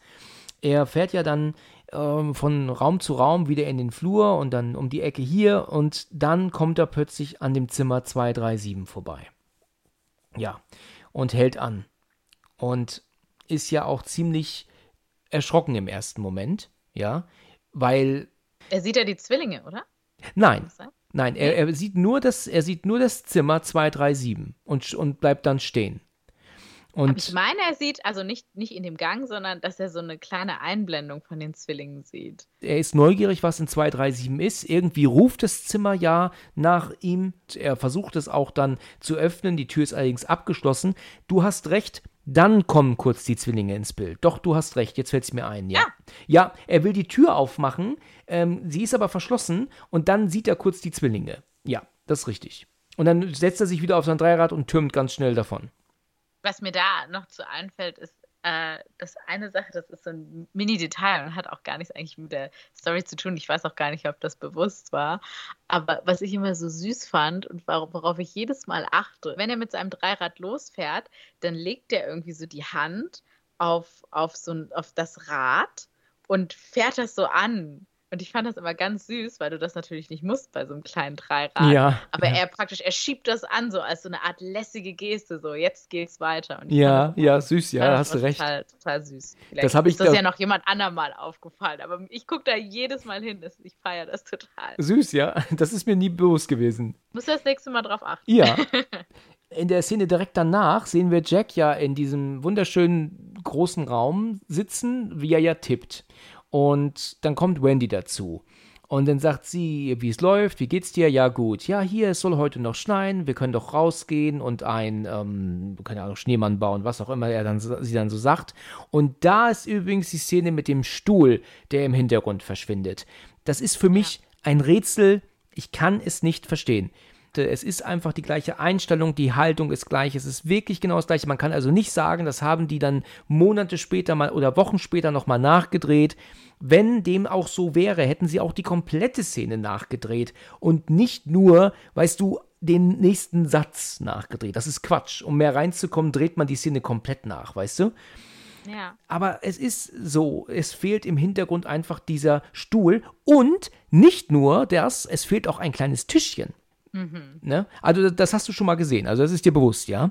Ja, ja, auf jeden ja, Fall. Ja, also alle Zuhörer, die es nicht kennen, Jack sitzt da, guckt Wendy an, wir sehen Wendy, wir sehen wieder Jack und hin, im Hintergrund fehlt der Stuhl und das Tischchen. Da, also für mich ist das ein Rätsel. Ich würde zu gern wissen, warum dem so ist. Du, ich meine, es könnte zweierlei Dinge bedeuten. Ja? Übrigens, sorry, der taucht auch übrigens wieder auf, ne? Der Stuhl der und Tisch wieder. taucht wieder auf. Der ist in der Szene danach wieder da. Ne? Ja. Ich, wie gesagt, ich bin grundsätzlich der Meinung, dass das Stanley Kubrick nicht passieren würde. Und ich, es kann natürlich einfach wirklich bewusst sein. Es ist ja auch eigentlich vielleicht sogar ganz witzig, weil dir als Regisseur sowas ja auf die Füße fallen kann. Ne? Das ist ja die eine Sache, die du eigentlich vermeiden möchtest. Und das bewusst zu machen, um etwas auszusagen, wie zum Beispiel, dass es da halt wirklich spukt, weil das ist ja auch immer dieser Dissens, den man da hat. Geht es in dieser Geschichte nun einfach nur um jemanden, der den Verstand verliert und der halt Cabin Fever bekommt? Oder geht es da um eine Geschichte mit Geistern? Und das wäre ja so ein Detail, was irgendwie auf äh, einmal auf Geister irgendwie einfach wirklich nochmal hindeuten könnte. Oder wenn man es anders interpretiert mit dem, was wir vorher auch schon angesprochen hatten, äh, damit, dass sich Dinge wiederholen und dass sie in so einer Art äh, höllischen Endlosschleife gefangen sind. Das könnte ja auch dafür stehen, dass sie praktisch immer ihr gleiches Programm wieder abspulen ne, und sich immer entfernen und er immer verrückt wird und dann die, äh, seine Familie umbringt, aber die Gegebenheiten außenrum sich ändern, weil es halt immer noch ein funktionierendes Hotel ist.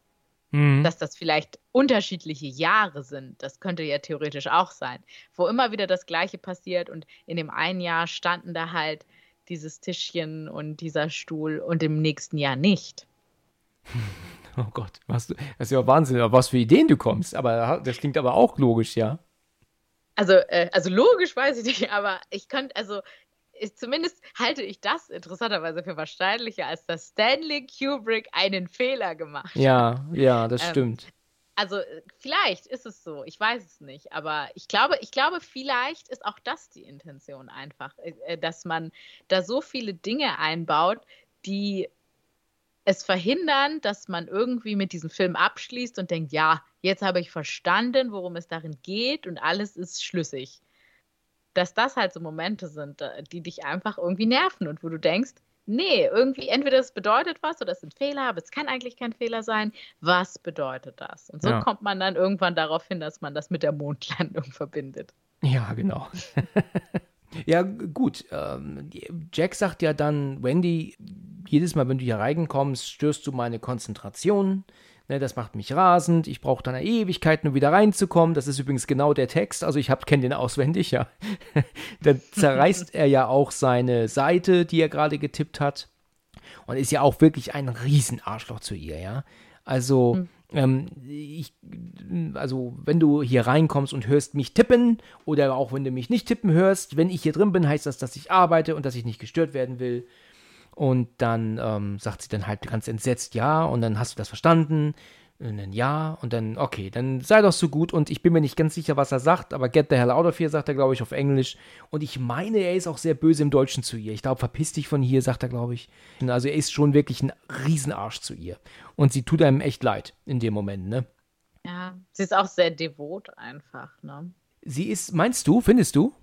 Ja, weil, also, ich könnte mir auch vorstellen, dass in der Zeit man zumindest irgendwie eher gesagt hätte, hey, was, was keifst du mich denn hier so an? Ja, das Nicht stimmt. jetzt unbedingt zu sagen, so redet man nicht mit mir, aber einfach irgendwas, ne? Und sie nimmt das wirklich so total hin. Das fand ich immer auch so ein bisschen irritierend. Ja, Macht vielleicht von Character Arc sogar Sinn, dass ein, eine, eine Person oder ein, eine Rolle, die halt sehr schwach wirkt in so Momenten, dann aber über sich hinauswächst. hm, Das ist gen- natürlich für, von der Tellability her dann viel besser eigentlich, als wenn sie da schon eine sehr rabiate Frau wäre, die sich aber nichts bieten lässt, dann ist es nicht so beeindruckend, wenn Ja. sie dann gegen ihn kämpft. Ja. Ja, sie wird ja aber ähm, in dem kompletten Film nie jetzt irgendwie so die, die Heldin, ne? Also sie, sie kann sich zwar später retten und auch mit dem Kind verschwinden, aber dass sie jetzt so, so ähm, über sich hinauswächst und plötzlich so die, die, die, die starke Kämpferin wird, das ist ja hier tatsächlich nicht der Fall, ne? Also das wird sie ja nicht.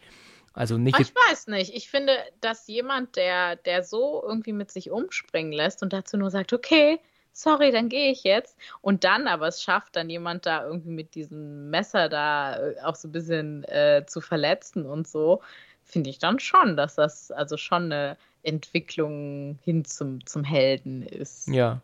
Ja, okay. Also die, die krasseste Entwicklung zum Helden finde ich ja, und das ist auch was, was ich nie so richtig abnehmen kann, ähm, The Descent, ne? Der Film äh, mit den Frauen, also der britische Film, wo die Frauen unten in, den, in die Höhle da gehen. Ich weiß nicht, ob der dir was sagt. Ich glaube ja, da sind doch dann so Viecher. Genau. Unten, ne? Und unsere Mhm. Hauptdarstellerin ist ja wirklich eine gebrochene, ähm, ähm, schüchterne junge Frau. Und die wird ja aber dann zu einer absoluten Kämpferin. Der Film ist super. Ich will Descent äh, nichts, nichts irgendwie schlecht machen. Aber dass sie denn da denen dann die Augen auspiekst mit den Daumen und dass sie da wirklich die große Kämpferin wird und, äh, durch das Blut taucht, das finde ich ein bisschen übertrieben dargestellt. Dem kann ich nicht mehr so ganz glauben. Da ist sie so die Mega-Kämpferin einfach. Und das ist halt so extrem hier in Shining natürlich nicht. Aber du hast schon recht, also sie kann sich schon wehren. Ne? Das, das macht sie natürlich.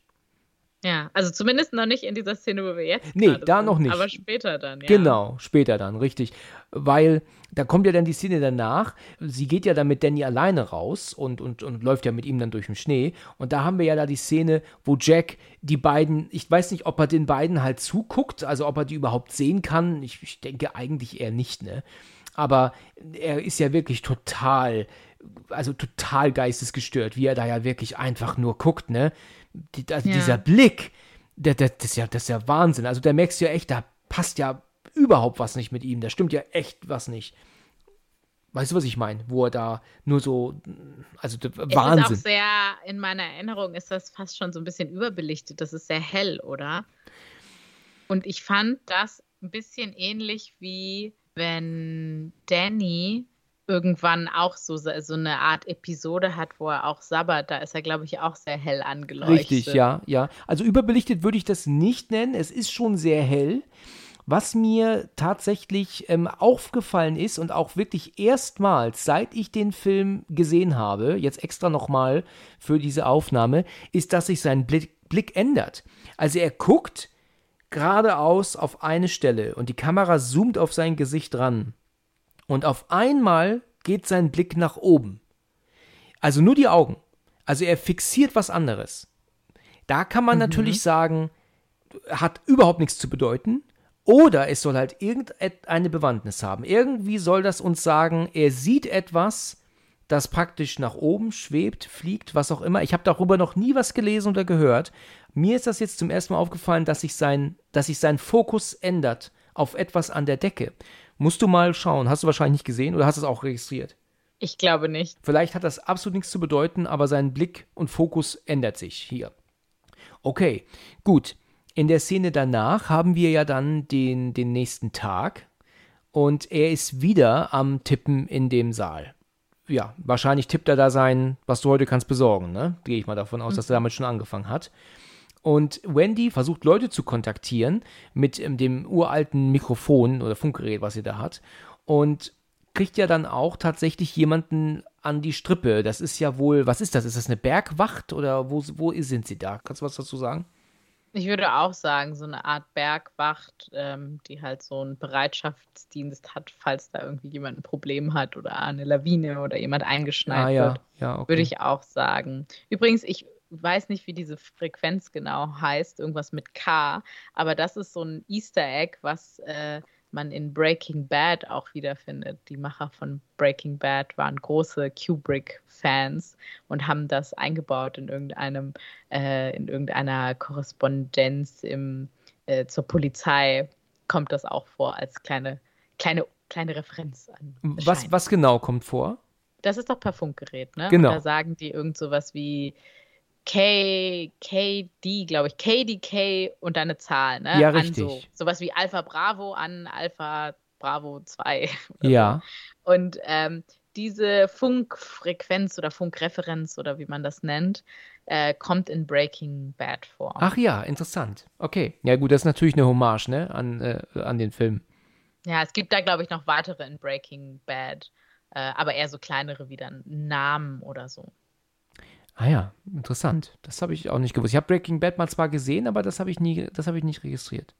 Jenny ist ja wieder unterwegs mit seinem Dreirad und ist ja auch in der Großküche da zugange und auch, ne, und dann ist er aber wieder in den, ich weiß nicht, ob das Angestelltenflügel ist auch, jedenfalls kommt, fährt er ja da um die Ecke und jetzt sieht er ja zum ersten Mal wieder richtig, so wie zuvor, als er Pfeile geworfen hat, ja, sieht er tatsächlich diese beiden Mädels jetzt am Ende des Gangs stehen. Der Soundtrack, der da einsetzt, ist unfassbar gut. Also das ähm, wirklich genial. Und dann sagen die Kinder dann, hallo Danny, komm und spiel mit uns, Danny. Ne, ich glaube, so sagen sie, sagen sie das. Für immer und immer. Und jedes Mal, wenn sie für immer sagen, kommt ja dann dieser Schnitt, wo er die beiden Mädels ja tot auf dem Boden sieht, mit einer Axt nebendran, Blut überströmt, ne? Und ja. ja, der Kleine äh, total entsetzt, hält sich die Augen zu, alles ist weg, nichts mehr da. Und dann versucht er sich ja dann zu beruhigen, indem er ja dann mit Toni spricht. Ja. Dann sagt er, glaube ich, dann Toni, ich habe Angst. Und dann sagt er, weißt du nicht mehr, was Mr. Halloran gesagt hat? Danny, die gibt es nicht in Wirklichkeit. Hab keine Angst. Ich glaube, das sagt Toni dann zu ihm. Beziehungsweise ja, dass das nur sowas wie Abbilder sind. Ne? Wie Bilder in einem Buch, ganz genau. Ja, ja. Ja. Das ist, glaube ich, auch deswegen ähm, der Angestelltenflügel, weil die da ja umgebracht worden sind. Ich glaube, die, die, sieht man ja schon an anderen Orten auch im, im Hotel, die Zwillinge. Aber ich glaube, diese, diese zerhackstückelte Variante sieht man nur da im Angestelltenflügel, wo, wo sie tatsächlich dann auch umgebracht worden sind. Sind, von, ja, okay. okay. Von Charles Grady. Okay. Was du mal machen musst, wenn du mal ähm, die Zeit dazu hast und äh, du musst mal den Darsteller, der den Kleinen spielt, mal googeln. Danny Lloyd heißt er. Der hat nie was anderes gespielt, ne? Das ist, der, der lebt sein Leben ganz normal. Aber wenn du den siehst, ne, du erkennst ihn sofort. Das ist also praktisch er mit Bart. das ist ja sehr untypisch für, für Kinddarsteller, oder? Ja, eigentlich, äh, du weißt du, man verändert sich natürlich schon, aber man erkennt einen trotzdem irgendwie. Auch selbst, also ich meine natürlich nicht mit Kleinkindalter, das ist klar. Ne? Man muss schon so um die 8, 9, 10 sein, dass man auch als Erwachsener noch so die Ähnlichkeit sieht, finde ich, ja. Aber auch nur mit zwei, dreimal hingucken. Aber wenn du den siehst, den Jungen, und guckst ihn dir als Erwachsenen an, du erkennst, dass er das ist. Die Augen, Kinn, Mund und Nase, das ist wirklich er, nur halt selbstverständlich 40 Jahre älter, ne? Logischerweise. Nicht mal, ne? Kommt drauf an, von wann diese Bilder sind, ne? Aber, aber er könnte da, dass er nie wieder was gespielt hat. Ja, das weiß ich auch nicht. Ähm, das kann ich dir nicht sagen. Aber ich weiß auch nicht, warum er. Also, ich glaube, er ist auch nicht irgendwie so. Er nutzt das auch nicht für sich. Ne? Also ich glaube, er war schon ab und zu mal, sieht man ihn wo mal auf so Filmen, ne, Messen, wo er dann halt als Danny aus Shining sich auch fotografieren lässt und auch signiert natürlich, auch wenn er wahrscheinlich selber wenig Erinnerungen an die Dreharbeiten hat. Ne? Ich meine, mhm. er war ja wirklich Kind ne, zu dem Zeitpunkt. Ne?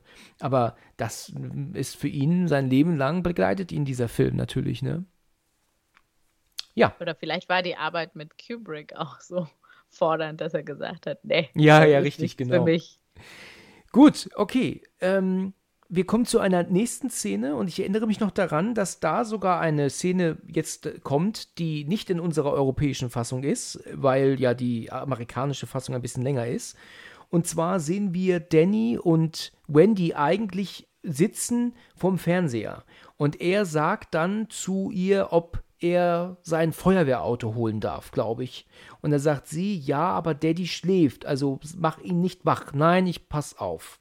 Und dann sehen wir die Szene, die wir kennen, wie der Kleine die Wohnungstür, also die Zimmertür, vorsichtig aufmacht und reinkommt. Und er schleicht ja dann rein, will ja dann auch in sein Zimmer gehen und wir sehen aber Jack auf dem Bett sitzen und aus dem Fenster starren. Ne? Ja. Dann sagt er ja wohl auch zu ihm, ob er sein Feuerwehrauto holen darf. Ähm, ich glaube. Und dann sagt er, komm doch erstmal hier zu mir her. So, und dann setzt er sich ja dann halt zu ihm und dann ist er ja so voller Liebe zum Kleinen. Was ist denn das naja, deiner Meinung nach? Oder? ich fand das auch immer eher gruselig. Oder der, der, der Junge, finde ich, in dieser Szene wirkt auch total verängstigt. Meinst, ja, ja, er wirkt schon verängstigt, das stimmt. Er, er erwidert gar nichts, ne? Das ist richtig. Er hängt an ihm wie so ein Sack, hat er einfach nur. Und er sagt doch auch, würdest du oder sowas wie, würdest du uns, nee, nicht töten, wehtun, sagt er. Ja, was tun. Würdest du würdest Mami und nie, mir nie was tun, oder? Genau. Das fragt er. Und dann sagt, und dann sagt er doch, nein, auf keinen Fall oder sowas. Also es ist alles irgendwie sehr, sehr gruselig und es hat jetzt irgendwie nichts von der Innigkeit, finde ich, sondern eher, eher so ein bisschen von einer Angespanntheit. Es gibt ja auch die, auch so eine Theorie, wo ich jetzt auch nicht weiß, ob das das ist, aber ähm, das steht in Zusammenhang auch mit einer späteren Szene, mit einem Geist, der, der irgendwie ein Teddybär ist oder so, wo, wo die Interpretation dann ist, dass, dass es auch irgendwie außer Missbrauch auch sexuellen Missbrauch gab.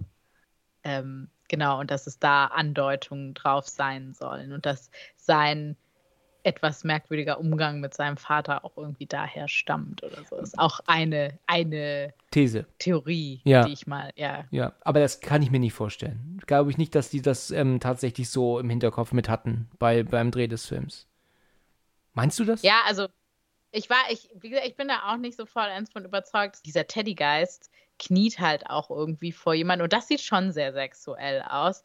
Und dieser Teddy wiederum sieht so ein bisschen ähnlich aus wie ein Teddy, den der Danny auch wirklich hat. Ja. Das ist wieder okay. so, das könnte sein, das muss aber auch nicht bewusst sein. Aber dass da diese sexuelle Nuance bei diesen Geistern auf jeden Fall dabei ist, das würde ich jetzt schon so unterschreiben. Was das letztendlich auf den gesamten Film bedeutet, das würde ich jetzt nicht irgendwie unterschreiben. Ja, das ist es, aber gibt es. Okay. Äh, genau. Und in der Szene, also die finde ich jetzt einfach nicht, nicht so wirklich herzlich von den beiden. Da wirkt er eher so, so ein bisschen apathisch, finde ich.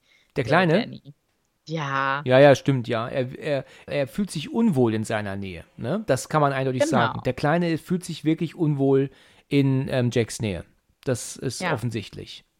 Und ich glaube aber, dass ähm, Jack hier eine so eine, wie soll man das sagen, so einen hellen Moment hat. Er ist zwar so in, er, er driftet zwar in diese Einsamkeit ab und das merkt man ganz stark, aber er hat jetzt diesen Moment der Wachheit wieder so. Ich, ich glaube schon, dass er dass er da alles, was er da sagt und so, schon wirklich meint, auch wenn es ihm nicht gut geht.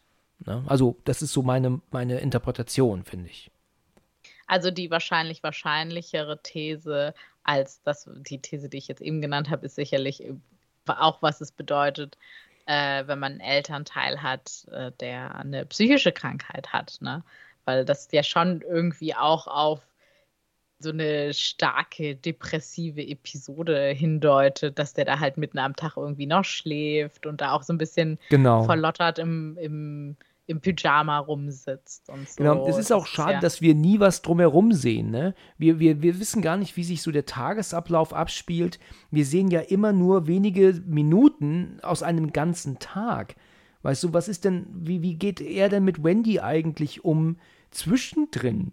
Weißt du, ist er dann normal oder ist er die ganze Zeit so apathisch? Und wenn dem so wäre, dann muss Wendy doch wahnsinnig werden. Weißt du, wenn er, wenn er so, so ist die ganze Zeit, so scheiße zu ihr die ganze Zeit ist, ne? Das, das wissen wir ja gar nicht. Da, da, da sehen wir leider sehr wenig ne, vom, vom Tagesablauf.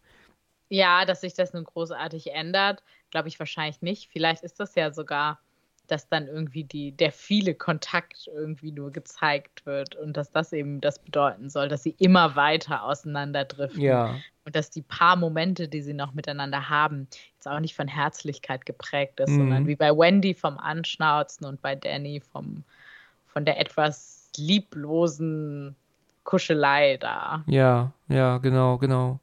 Ja, es ist ja dann nämlich schon direkt wieder der nächste Tag und jetzt sitzt, sehen wir Danny spielen am, am Boden mit seinen Autos. Und ja, das hat mich damals schon, ich fand diese Szene genial, ne? Weil es ist so, dass er damit äh, am Spielen ist und dieser Ball kommt, gerollt, und wir sehen den Schnitt nach hinten und da ist halt einfach gar nichts.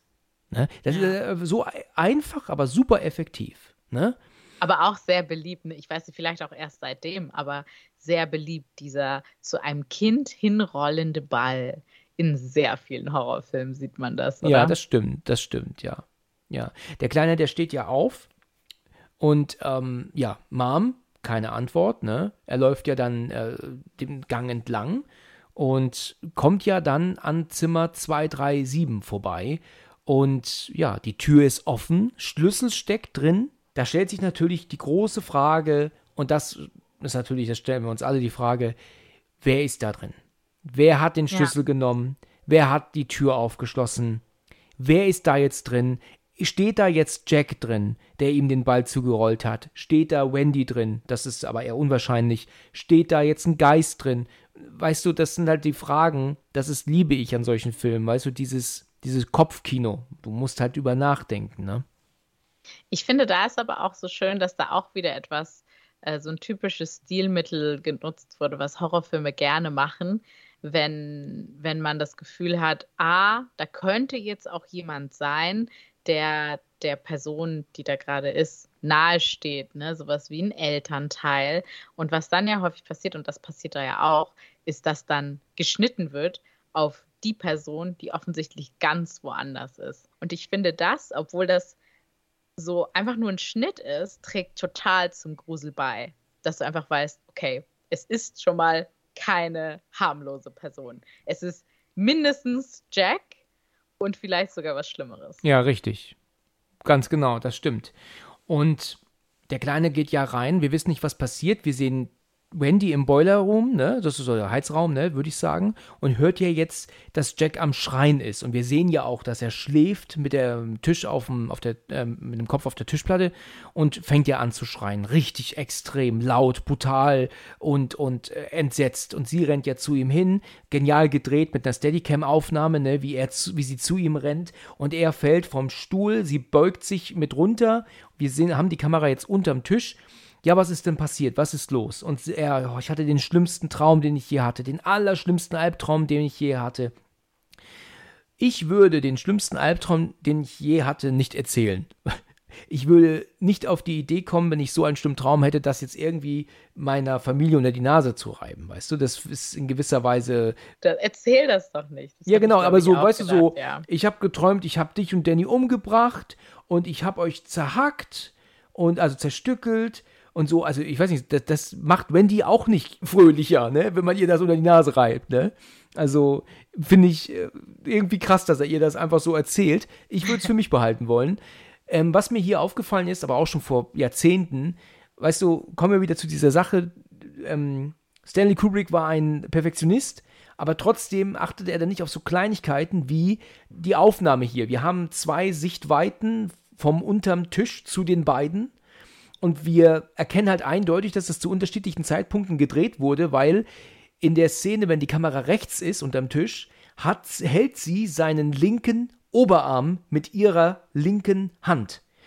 Wenn die Szene wechselt nach links, hält sie sein Handgelenk der rechten Hand. weißt du? Das ist. Also, das wird tatsächlich nicht aufgefallen, aber glaube ich dir sofort. Du ja. wirst es nie wieder ungesehen machen jetzt, wo du es jetzt weißt. Weißt du, da denke ich mir auch, das ist doch erstaunlich, wenn man diese Szene zweimal dreht, was natürlich typisch ist. Da muss man aber gucken, wo man die Hände hatte vorher. Weißt du, und das ist so. Wahrscheinlich war das Wendy. Deswegen war er so unzufrieden mit Wendy und hat gesagt: Ich streiche alle deine restlichen Zeiten. Ja, genau, genau. Untalentierte Schauspielerin. Oh je, also wenn die untalentiert ist, dann weiß ich nicht. Also, also sie macht das schon wirklich hervorragend. Aber das, Auf jeden Fall. Aber es ist halt wirklich sehr offensichtlich, dass, dass ähm, es zu unterschiedlichen Zeitpunkten gedreht wurde. Und ähm, naja, jeder Zuhörer und auch du, äh, guck da mal rein. Sie hält halt wirklich seinen, seinen Oberarm und ich glaube auch seine Haltung ist einfach anders. Äh, ne? Und, und der, der direkte Schnitt dann zum nächsten Bild ist halt einfach ein ganz anderer Zeitpunkt. Man, man sieht das sofort und äh, das ist mir aber auch schon vor Jahrzehnten aufgefallen. Aber es liegt aber auch daran, dass die damals wahrscheinlich nicht die Möglichkeit hatten, ähm, die Szenen sich direkt nochmal anzugucken, so wie heute. Filme mussten ja auch entwickelt werden damals. Ne? Du hast es gedreht ja. und konntest es nicht direkt wieder sehen. Und heute spulst du zurück, guckst es dir nochmal an, weißt du? Das ist, liegt wahrscheinlich auch daran. Ne? Ja, und es ändert sich ja auch sehr schnell viel. Also ich glaube, gerade bei Außenaufnahmen, das Licht ändert sich so schnell, dass genau. du da einfach gar nicht gegen ankommst, wenn du halt in gewissen äh, in einem gewissen Zeitraum diese Szenen nicht im Kasten hast, dann hast du keine Chance. Das hast du auch tatsächlich, da hast du nicht die Chance, das wieder nachzudrehen, weil du die Sachen nicht mehr identisch hinkriegst. Dann hat einer die Haare ein bisschen anders genau. oder das Kostüm, dann hat einer einen anderen Schmuck. Ähm, ja, sehr schwierig. Richtig, richtig. Da hast du recht. Ja, er, ähm, sie hilft ihm ja dann wieder auf, die, auf den Stuhl zurück und dann kommt ja aber Danny dann ja langsam angeschlichen der ja überhaupt nicht hört auf sie. Ja, Danny, geh bitte spielen. Dein Vater hat Kopfschmerzen und deinem Vater geht's nicht gut. Und Danny, hörst du nicht, was ich dir sage? Dann geht sie zu ihm hin. Ich finde das genial gedreht. Auch in dem Moment, wenn sie ihn zur Seite nimmt und sich bückt zu ihm runter, geht die Kamera nach unten zum Boden. Weißt du, also tiefer. Finde ich genial gedreht. Das sind so Kleinigkeiten, die ich einfach top finde. Dann, ja, was ist denn bloß passiert mit dir? Er antwortet nicht. Natürlich ist ihr klar, das muss Jack gewesen sein. Ja, was ist mit ja. dir los? Wie kannst du nur? Aber sie muss sich doch aber auch fragen, warum er das war, ne? Und ich meine, er weiß ja überhaupt nicht, wovon sie spricht.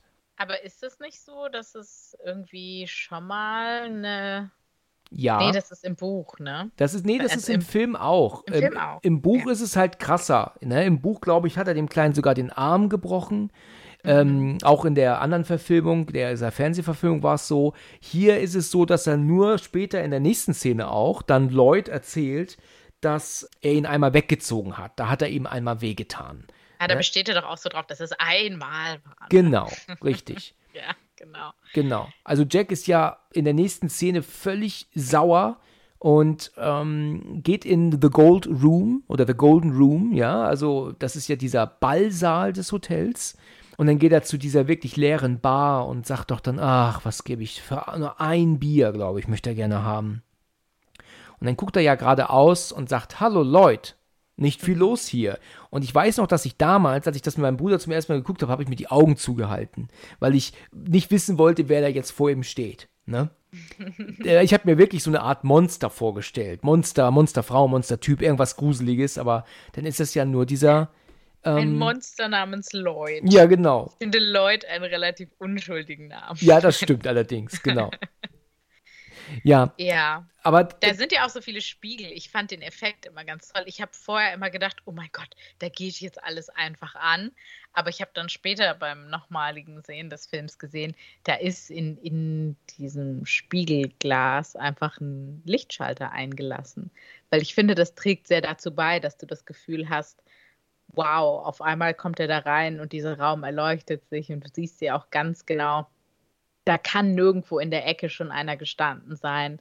Jegliches Regal ist leer, da ist keine Spur von Alkohol, ne? Und auf einmal ist so viel da richtig. im Überfluss. Und das finde ich schon, also da ze- zeigt es jetzt zum ersten Mal so richtig dieses, ah, Geister. Geister sind hier. Mhm.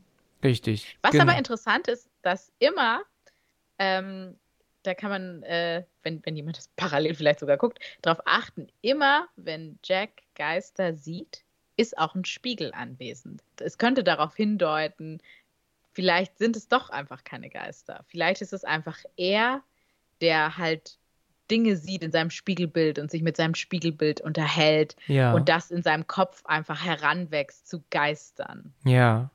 Sagt man ja auch irgendwie mal äh, auf, Engl auf dem englischen Sprachen äh, äh, im englischen Sprachgebrauch my ghosts my demons immer darauf bezogen auf die Dinge die einen belasten was ja irgendwie auch zumindest laut Buch auf jeden Fall bei Jack der Alkohol ist und halt irgendwie so Querelen mit seiner Familie Ja, ja. Also meinst du praktisch damit, dass er wahnsinnig wird, aber nur er selbst, dass es also tatsächlich nicht auch der Spuk in einem in dem Haus ist, dass er eigentlich selber wahnsinnig wird, nur? vielleicht ja eben nicht nur er, also wenn man jetzt die ganz rationale Lesart, da ist ein, ein Punkt, über den kommt man nicht äh, hinweg, der kommt dann später noch. Also das passt da nicht ganz dazu. Genau. Aber man könnte es schon so lesen, dass sowohl er, aber als auch Danny, ich meine, äh, psychische Erkrankungen können ja auch vererbbar sein, ne? dass, ähm, dass das bei den beiden, dass sie beide vielleicht einfach Visionen haben. Ja. Könnte nämlich auch sein. Und äh, also die, die Theorie, die damit was zu tun hat, ist einfach nur, dass bei jeder Szene, wo man einen Geist sieht, ein Spiegel irgendwie anwesend ist. Und äh, Spiegel da irgendwie häufig eine, eine Rolle einfach spielen. Und dass das so ganz zufällig ist, das glaube ich nun auch nicht. Dafür sind das schon, schon wirklich viele Spiegel. Aber ähm, ja, ist eine, eine mögliche Lesart, ist aber, glaube ich, bewusst so gewählt, dass man, dass man diese Spannung hat zwischen es könnte vielleicht auch nur einfach sein, dass er wirklich verrückt wird und da ist gar kein Geist. Und, Ja. und eben, es sind alles Geister und eigentlich sorgen die Geister dafür, dass er verrückt wird. Eigentlich ist er ein ganz normaler Mensch. Ja. Beides macht, äh, könnte beides sein, ja. Er lässt sich ja dann einen Drink einschenken und den trinkt er ja auch genüsslich und macht ja so seine Witze. Ich fand die in der, in der deutschen Synchro, finde ich diesen sarkastischen Unterton, den er hat, super. Weil er dann sagt, er hätte gern ein Glas mit Eis und dann sein Getränk dazu. Und dann sagt er so im Deutschen, ist dazu auch nicht so viel Betrieb. Weißt du, so, so sarkastisch, weißt du? Im Englischen sagt er, you're not too busy. Aber weißt du, das hat mir, das, da musste ich früher lachen drüber. Ist dazu auch nicht so viel Betrieb. Weißt du, so, so sarkastisch, so, ne? so herablassend. das fand ich immer klasse. Ja, ich finde sowieso auch ganz interessant die, die Art und Weise, wie sie Lloyd übersetzen, weil er sagt oft was anderes im Deutschen als im Originalen. Ja, also er sagt zum Beispiel, ob er mal, anschreiben lassen kann. Ne, er hat ja kein Geld mit. Ganz im Gegensatz zu später, wo er dann doch Geld im Portemonnaie hat. Ja, wo ja auch viele sagen, wie kann das sein? Ne, warum hat er da nichts, jetzt auf einmal doch? Und dann sagt er, ob er mal anschreiben lassen kann. Dann sagt er im Englischen, ähm, Your credit is fine. Und im Deutschen sagt er, machen Sie sich keine Gedanken oder machen Sie sich keine Sorgen. Ne? Und als er dann später direkt sagt, Sie sind der Best, du bist der beste Bartender von hier bis dort, dann sagt er im Deutschen, Sie sagen es. Und dann sagt er aber im Englischen eigentlich, Thank you for saying so. Ne? Also d- komplett andere Sätze. Ja. Ne? Gar nicht das, was er eigentlich sagt. Also schade finde ich das vor allem bei diesem You have credit hier, weil das wirklich eine andere Bedeutung und auch so ein gewisses Foreshadowing hat.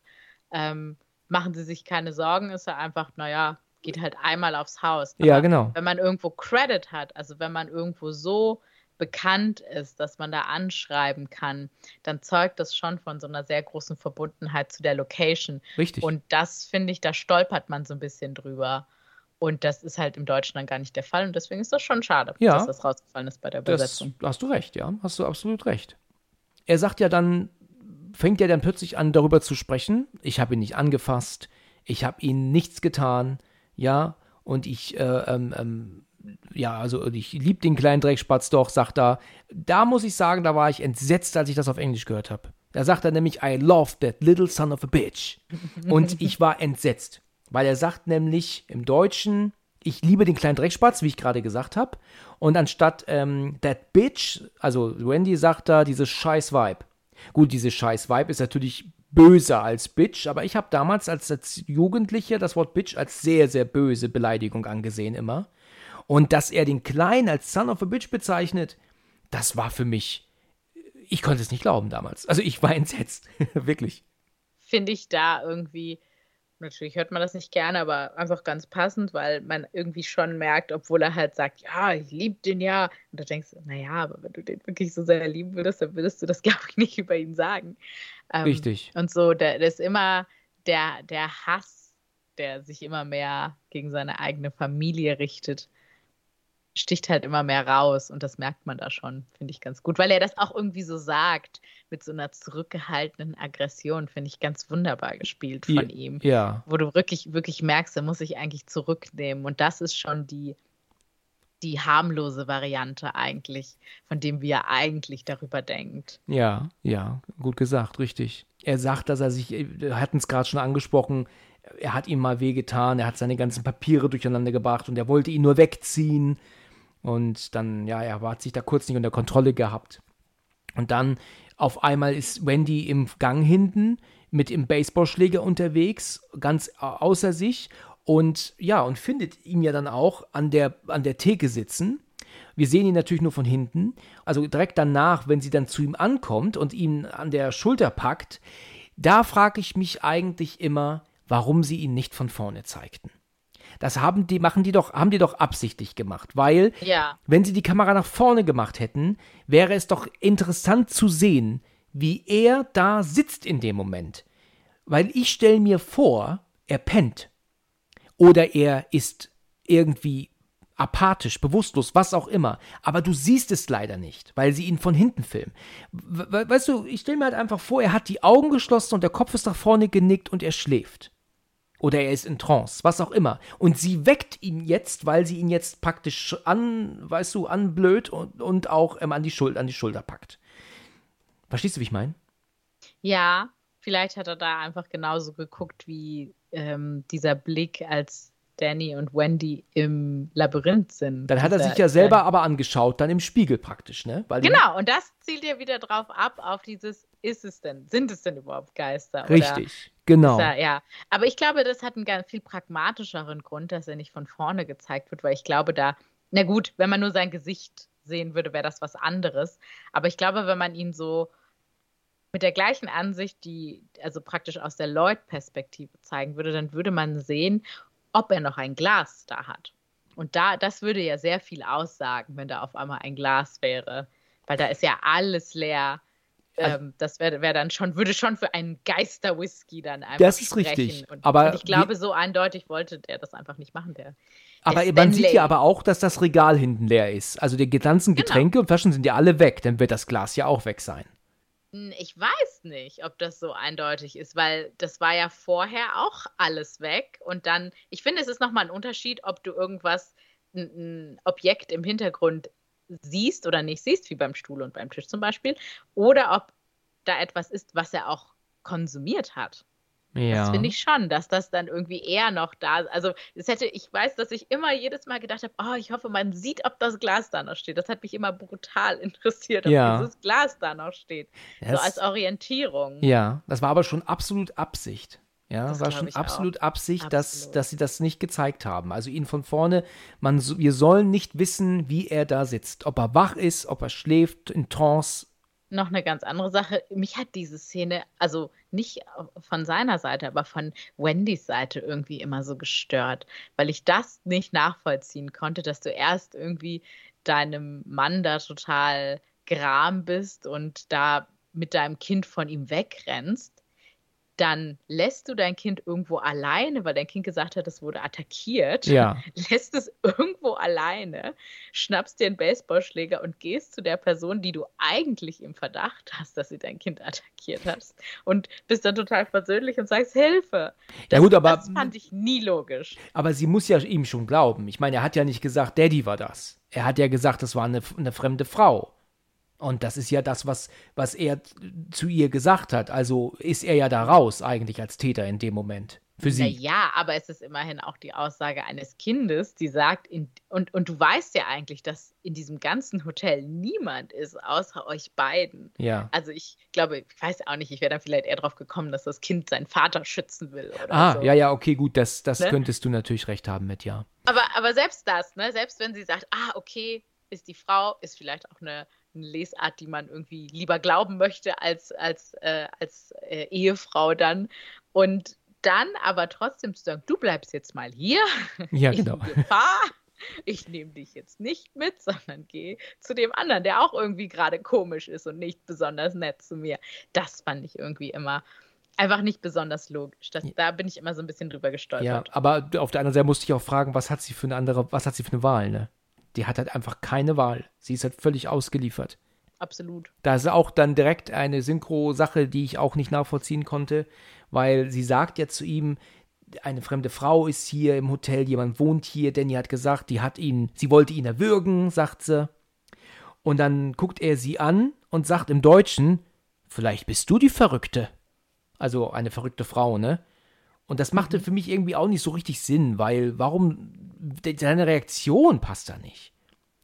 Und im Englischen sagt er aber auch zu ihr, Are you out of your fucking mind? Also er mhm. fragt diese, diese Frage nicht, ob sie die Verrückte vielleicht ist. Weil das macht auch mehr Sinn, das Original. Weil was redet Absolut. sie denn da, weißt du?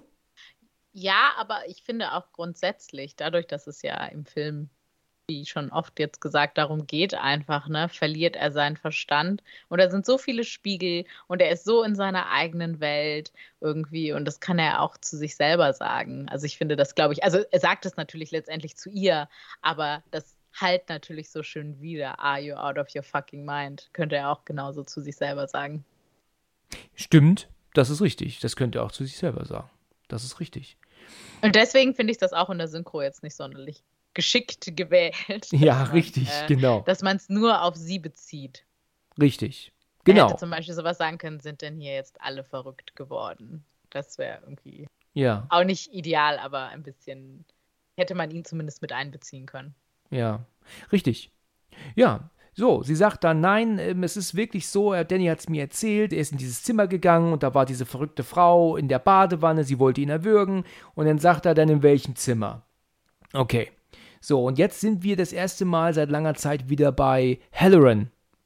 Der ist zu Hause in seinem Bett und wir sehen ihn ewig lang Fernsehen gucken. Da frage ich mich immer, warum die das so ewig lang ziehen. Was ist einmal ein kompletter Zoom raus vom Fernseher und dann Zoom raus von ihm auf seinem Bett, weißt du? Das finde ich immer ein bisschen unnötig lang. Und jetzt kommen wir zu dem mit einer der besten Horrorsequenzen der Filmgeschichte, meiner Meinung nach. Also da stimmt alles. Schauspiel, Kamera, Sound, Musik unfassbar gut.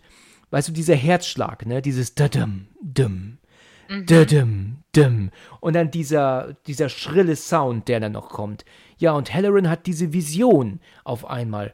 Sieht Halloran denn das, was Jack jetzt sieht? Müssen wir uns das so verstehen? Oder ruft Danny ihn einfach nur? Wie, wie, wie verstehen wir das jetzt, was Halloran da mitbekommt?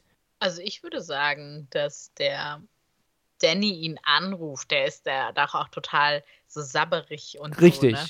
Ich könnte mir vorstellen, dass es einfach eine ganz andere Leistung erfordert oder ganz andere körperliche Anstrengung, über so eine lange Distanz irgendwie mit jemandem Kontakt aufzunehmen. Aber er, das heißt, Halloran kriegt aber nicht mit, was Jack jetzt gerade passiert. Das ist, dem ist nicht hm. so.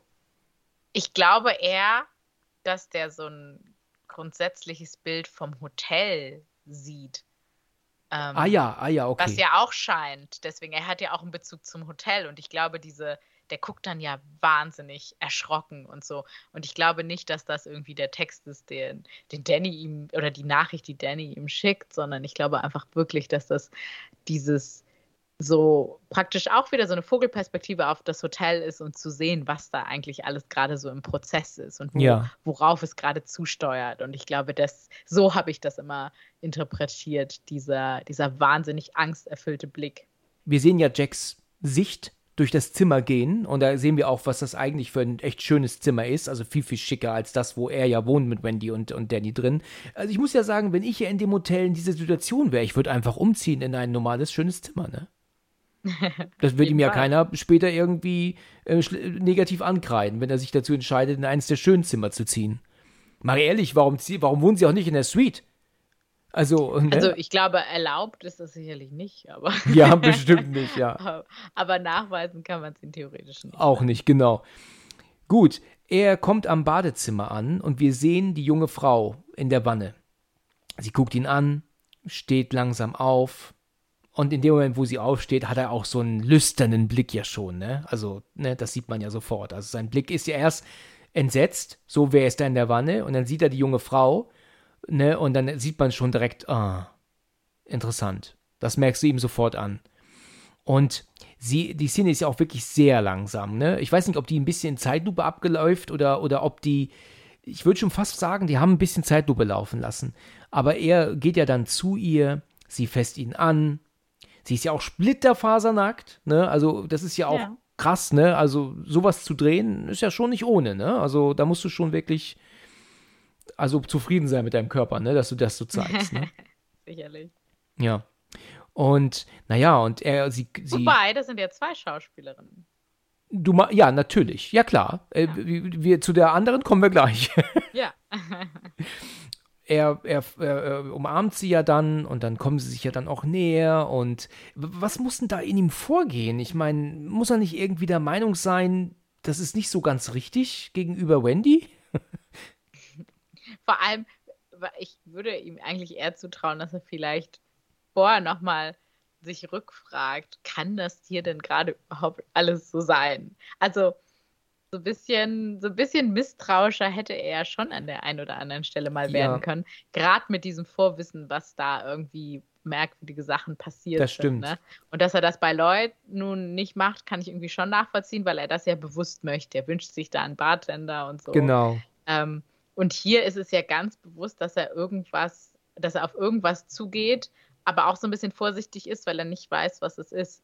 Und sich dann nicht mal irgendwie wundern und sagen, okay, Ja, aber er ist, Warum? er ist aber auch schon wirklich dem Wahnsinn nah, ne? Also er ist schon Ja. wirklich lange nicht mehr ähm, Herr der Sinne. Und alles, was so passiert um ihn herum, das, das nimmt er ja alles so auch voll, völlig an. Und er hat jetzt seit, ähm, ich weiß jetzt gar nicht, wie viele Monate vergangen sind, aber er hat schon seit Wochen keine andere Frau gesehen. Jetzt sieht er plötzlich diese junge Frau, die da auftaucht und ihn anfasst und so. Da ist sein Gehirn einfach aus in dem Moment. Ne? Und, und, und alles andere, was vorher passiert ist und was sie erzählt hat, das ist ausgeblendet. Das kriegt er, weiß er gar nicht mehr. Ne? ja, Er, sie küssen sich ja, er guckt über sie hinweg, guckt in den Spiegel und sieht auf einmal diesen, diesen völlig, ja, weißt du, du weißt ja, was ich meine, diesen teil, teilweise verwesten Körper. Ekelhaft, hat er auch die Hand voll drauf am Rücken, ne? Und ja, das, und dann kommt ja, kommen wir ja auch schon zu dieser Szene. Wir haben direkt dann das ekelhafte, gruselige Lachen von der alten Frau, ja. Wir haben die alte Frau verwesend in der Badewanne. Wir sehen gar nicht, wie er sich von ihr löst, sondern sehen direkt, wie er schon rückwärts aus dem Zimmer läuft.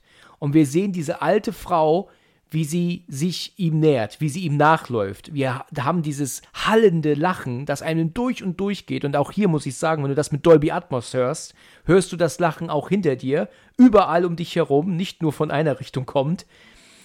Es ist auch Ja. selbst, selbst diese alte Frau, die ähm, ja auch wirklich Mut zeigte, das so zu drehen, umwerfend. Also da Ja. bis, bin ich wirklich ein Fanboy hoch 10.